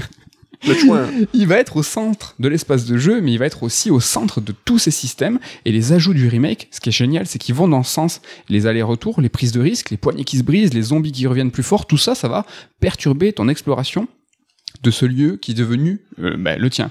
D'ailleurs, en fait, euh, le fait qu'on connaisse le moindre recoin, il est important dans la mise en scène de la peur. Alors j'ai dit que les zombies ils faisaient pas flipper, hein, mais c'est pas le cas des hunters. Les hunters, hein, ils ont une mise en scène qui est particulière. Je sais pas si tu t'en souviens, euh, bien sûr que tu t'en souviens. C'est que cette fameuse cinématique hein, qui était présente hein, dans l'original, qui nous montrait en vue subjective l'ennemi qui fond sur nous. Sauf qu'en fait, en tant que joueur, tu flippes vraiment parce que tu reconnais tous les lieux, tu sais qu'ils te font sur toi parce que tu reconnais chaque couloir. Mhm. Nico, cette fameuse scène, tu t'en souviens, que ce soit dans le remake ou dans l'original, où ben du coup. euh, ce manoir c'est le tien et tu sais qu'il arrive sur ta gueule quoi. C'est un des grands moments du jeu, au même titre que le, le chien à la porte d'entrée, quoi. Surtout que tu vois cette vue subjective, tu sais pas à quoi t'attendre, et puis t'as la, tu vois une main bizarre qui ouvre la poignée de porte, et là que tu comprends que c'est un monstre un peu chelou qui arrive, quoi. Alors pourquoi je vous parle de, de tout ça? Parce qu'il y a un petit rapport avec l'actu. Mikami, il est un petit peu revanchard. hein. À la base, il voulait faire un FPS dans Resident Evil 1, et techniquement, en fait, ça passait pas, ça faisait pas peur. Alors que lui, il croyait dur comme fer hein, que la vie subjective, c'était la meilleure manière de faire la peur. Alors, il a au moins proposé une cinématique, hein, celle que je, on vient de voir sur le Hunter, dans la scène d'intro, dont il est le réalisateur, qui est filmé en live. Il y a beaucoup de vues subjectives, mais c'est des vues euh, du point de vue des monstres. Dans euh, le remake, ce qui est intéressant, c'est qu'il a intégré des vues FPS avec le pompe. Donc vraiment, tu vois, la vue FPS, euh, il lâche pas l'affaire. Il va dire, euh, c'est bon, euh, j'en veux. Et dans le remake, on le voit. Et aussi un autre truc, à l'époque de Resident Evil 1 premier du nom, bah, il voulait mettre des fantômes plus que des zombies, parce que lui, il pensait que ça faisait encore plus, encore plus, encore plus peur. Il est revenu à la charge avec RE4 où il voulait mettre des zombies. Il revient sur Resident Evil, il fait vas-y RE4, je vais mettre des, je vais mettre des fantômes. Bon, c'est toujours pas passé. Et quand je dis qu'il est revanchard, je peux même dire qu'il est têtu, car ré- récemment, un jeu de Mikami qui est sorti en FPS avec des fantômes. Est-ce que ça vous dit quelque chose? Ah, C'est Ghostwire Tokyo. Il a réussi à le faire son FPS avec des fantômes, alors qu'il fait peut-être pas si peur. Dommage qu'on l'ait déjà oublié, quoi. Ouais, le Laurent Baffy un peu le mec il snipe dès qu'il peut. bon on revient sur le manoir hein. donc pour se, repérer dans ce manoir en fait tu possèdes une carte cette carte euh, dans le remake elle a évolué par rapport à l'original en fait elle va te donner des indications pour te faciliter la vie Euh, donc il y a 20 ans euh, le remake de Resident Evil il a brillamment intégré ce qu'on appelle de la qualité de vie c'est une notion de game design qui est au cœur des développements actuels mais qui était pas trop théorisé à l'époque. On l'a vu il y a pas très longtemps avec Shenmue où je disais qu'il y avait beaucoup de qualité de vie mais qui n'était pas théorisé. C'est le cas avec le remake. Alors dans la pratique, hein, dans les pièces qui sont pas explorées dans le remake, ben, elles seront euh, rouges, elles vont devenir vertes une fois que tu auras découvert tous les secrets, pris tous les objets. Et je trouve que dans le remake, cette qualité de vie, elle est parfaite. Euh, alors que par la suite, à mon sens, ils sont allés un petit peu trop loin dans l'accompagnement du joueur. Par exemple, dans Resident Evil 2, ben, en fait, on te renseigne sur la carte, sur les objets que t'as pas pris, sur les portes qui sont closes, on te dit comment les ouvrir dans le sens où t'as ben, la clé, euh, la clé P euh, de Kingdom Hearts, la clé bouclier. Ben, t'as un petit bouclier, tu sais très bien que c'est ça. Moi, je trouve que c'est trop, que ça gâche euh, l'appropriation de l'espace. Ça favorise le flow, flow qui est aussi très important dans le game design d'aujourd'hui, mais ça amoindrit, euh, je trouve, euh, la qualité des jeux Resident Evil qui sont l'exploration, le plaisir de se perdre, de se questionner sur comment avancer. Est-ce que toi, Nico, l'inconfort, la qualité de vie, t'aimes bien ça? Est-ce que toi, tu trouves que ça va trop loin ou t'aimes bien justement? Bah, j'aime bien, mais je pars du principe un peu contestable que la galère, on l'a eu sur l'épisode originel PlayStation. Donc là, on refait un remake, on fait moins galérer, tu vois, ça me paraît faire, quoi. Moi, je compare ça un petit peu à Metroid Dread, où euh, presque de mettre trop de qualité de vie, où Metroid Dread, en fait, t'allais tout droit, fallait suivre, t'avais le flow qui était plus euh, euh, mis en valeur que l'exploration. Ben là, trop mettre de qualité de vie, c'est certes, euh, t'as l'exploration qui a plus de flow dans, dans RE2. Alors ça, je parle bien de RE2 Remake, là, où euh, ils sont allés trop loin. Ben, en fait, l'exploration est amoindrie pour le flow, et là, on parle de remake, de rebirth. Là, je trouve que l'équ- l'équilibre, il est parfait. Il y a un petit peu de qualité de vie. Tu sais, voilà. Là, j'ai tout exploré, c'est vert. Mais on va pas te dire non plus exactement euh, où sont les choses. Quoi. Il faut un petit peu réfléchir. Enfin, un, élément, lui, qui n'a subi aucun sévice du temps, c'est le charme. hein. Euh, ce remake euh, garde, je trouve, un charme de ouf. Le charme du scénario du remake. Alors, ok, l'histoire, elle est bébête, hein, mais on sait ce qu'elle est et on sait pourquoi. Mais je trouve que le charme, il opère un petit peu. Euh, Il y a les ajouts du scénario en plus dans ce remake, dans ce rebirth, qui vont dans ce sens. Euh, L'histoire elle est grave enrichie avec tout un pan sur Lisa Trevor, euh, qui est un petit peu une nouvelle menace, aussi héritée de RE2 et RE3. Donc c'est un peu un titan, un Nemesis, ça se suit avec des râles dégueux. Donc le jeu Rebirth a, digéré, a ingéré un petit peu les jeux précédents, il va les retransmettre à sa façon. En plus dans le lore, moi je trouve ça trop bien. Il y a tout un passage dans la forêt, dans les souterrains qui sont très glauques. Là en le refaisant, je trouve même qu'il y a un petit peu, tu vois, de vibes de Silent Silent Hill où euh, Lisa Trevor, c'est une ado de 14 ans euh, qui a subi plein de- d'expériences euh, dégueulasses et qui va elle-même déterrer le visage de sa mère puis le porter. Franchement, t'as un côté malsain qui n'existait pas euh, dans le dans Ouais, bah c'est pour ça que c'est une- un rajout exceptionnel. C'est vraiment comme tu dis, ils ont lorgné sur du Silent Hill. C'est la partie la plus flippante du remake. Et euh, même, c'est le monstre, je trouve, le plus réussi en termes de design de tous les Resident Evil, quoi. Il est vraiment incroyable. On est toujours dans le charme. Les énigmes, elles, euh, elles restent ce qu'elles étaient, toujours tirées par les cheveux. Elles restent encore un petit peu singulières. Dans le remake, elles ont été revues, donc pareil, un côté un peu méta, c'est-à-dire que nous, on va avoir un, un plaisir à les revoir. Mais je trouve que le charme, il opère, le charme des énigmes à la résidente. Est-ce qu'il fonctionne encore sur toi? Oui, bah oui, c'est tellement. Je sais pas, c'est un délire en- à part entière en fait. Hein. C'est, Eh, c'était pas quand même un peu plus difficile dans le remake? Un poil, ouais. C'était un petit peu plus- un Mais ouais, ouais, ça reste tellement une Madeleine de Proust, quoi, ces énigmes un peu alambiquées, quoi. Le charme, c'est aussi les musiques qui sont complètement mémorables. Et euh, dans le remake, en fait, euh, dans le remake du 2, elles ont tellement de charme qu'on les a payées euh, dans le remake de Resident Evil 2. Donc c'est dire hein, si la bande son a du charme, même si je pense qu'on serait pas capable de fredonner l'air d'une seule de ces chansons, même si on saurait les reconnaître à la moindre note.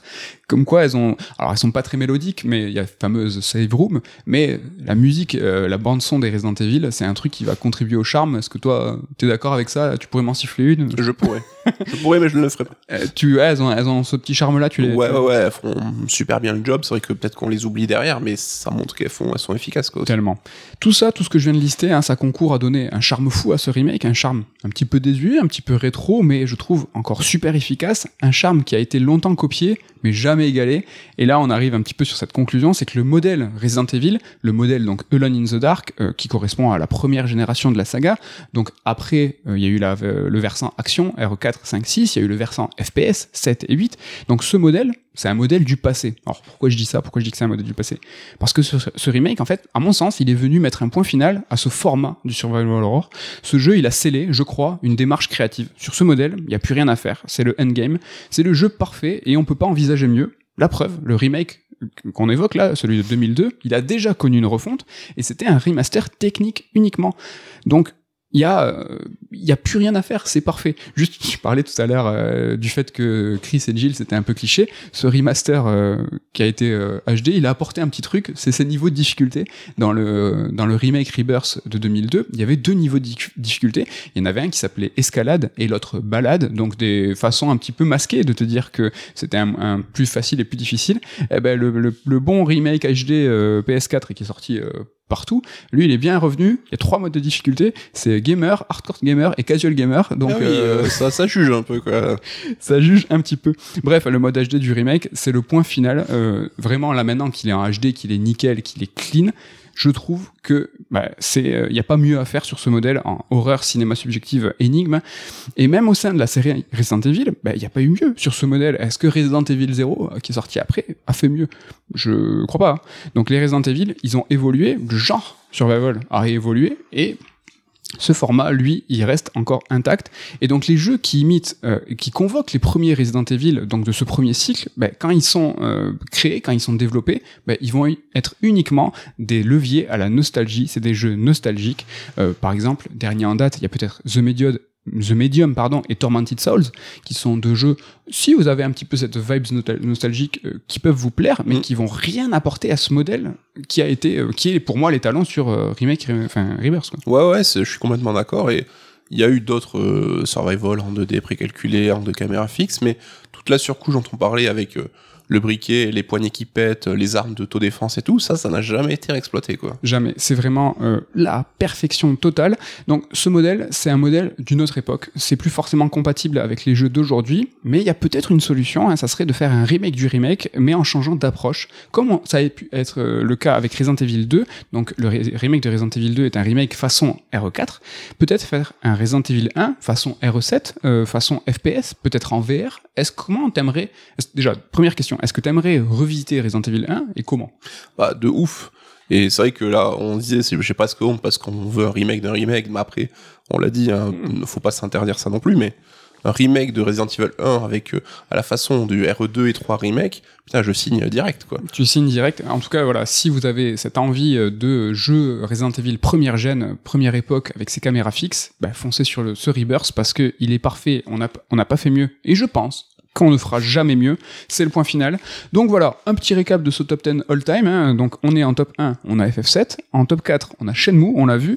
Et ce RE Rebirth arrive en cinquième position. Il a perdu des places. Oh Ouais, il a perdu des places. Shenmue, c'est Shenmue qui est remonté. Donc là, pour l'instant, on a top 1, top 4, top 5. Voilà, on va continuer au fil des chroniques un petit peu de voir. euh, Donc t'as plus rekiffé ton rerun de Shenmue que Resident. Ouais, alors, je, ouais, voilà, je le répète, hein, le Rebirth, il est parfait, mais Shenmue, c'est que, avec un regard d'aujourd'hui, je le trouve encore pertinent, plus pertinent que l'ensemble de pas mal de jeux de l'industrie, donc euh, à quel point il était, euh, je trouve, mémorable, et on va continuer euh, comme ça, à essayer de voir ce top 10, et euh, surtout, moi j'ai hâte, alors j'ai hâte, j'ai encore le temps, mais de voir quel jeu plus récent, il y en a, j'ai 3-4, on va dire, qui euh, sont des prétendants à rentrer dans ce top 10 là. Donc voilà pour ce euh, RE Rebirth sur cette première chronique sur les remakes et sur cette euh, émission un petit peu euh, thématique sur les remakes. Voilà, euh, écoutez, j'espère que ça vous a plu. Euh, N'hésitez pas à nous suivre alors sur l'ensemble des, euh, des plateformes, que ce soit à l'audio ou même sur YouTube pour nous voir. La petite euh, petite étoile, on a vu que vous mettez un- des étoiles, ça a augmenté, on est Mmh. quasiment à 89 Merci à vous. euh, sur euh, sur Apple. Je vois pas sur euh, les autres plateformes si on, on est bien on est bien classé. En tout cas, merci merci à tous pour votre fidélité, ça nous fait grave grave plaisir. On fait la bise à Ken, à Ludo et à Damien comme à chaque fois. Et j'ai attendu, vraiment le dernier moment pour vous pour te demander Nico, comme ça vous restez jusqu'à la fin, pour te demander qu'est-ce qui va se passer la semaine prochaine dans Red Alert? Je pense qu'on va parler de la Summer Game Fest. Ouais, je pense. Euh, ça sera euh, jeudi soir, la soirée d'ouverture qui va durer 3 heures, je crois. C'est pas celle Je sais pas. Non, Je- c'est Microsoft. Je, je sais pas si. Je, je, je crois, je mets une pièce, je crois qu'elle va durer très très longtemps et ça va constituer, je pense, l'ensemble de l'émission de la semaine prochaine. Voilà, euh, un truc spécial Summer Game Fest et on suivra après la conférence Microsoft, Bethesda, etc. On est dans le, le, le faux E3, en tout cas le, le substitut de l'E3, ça fait plaisir. Ouais, c'est toujours une période excitante de l'année, quoi. C'est cool. C'est cool, on vous remercie, euh, restez au frais parce qu'il fait chaud et on vous dit à la semaine prochaine. Bye bye.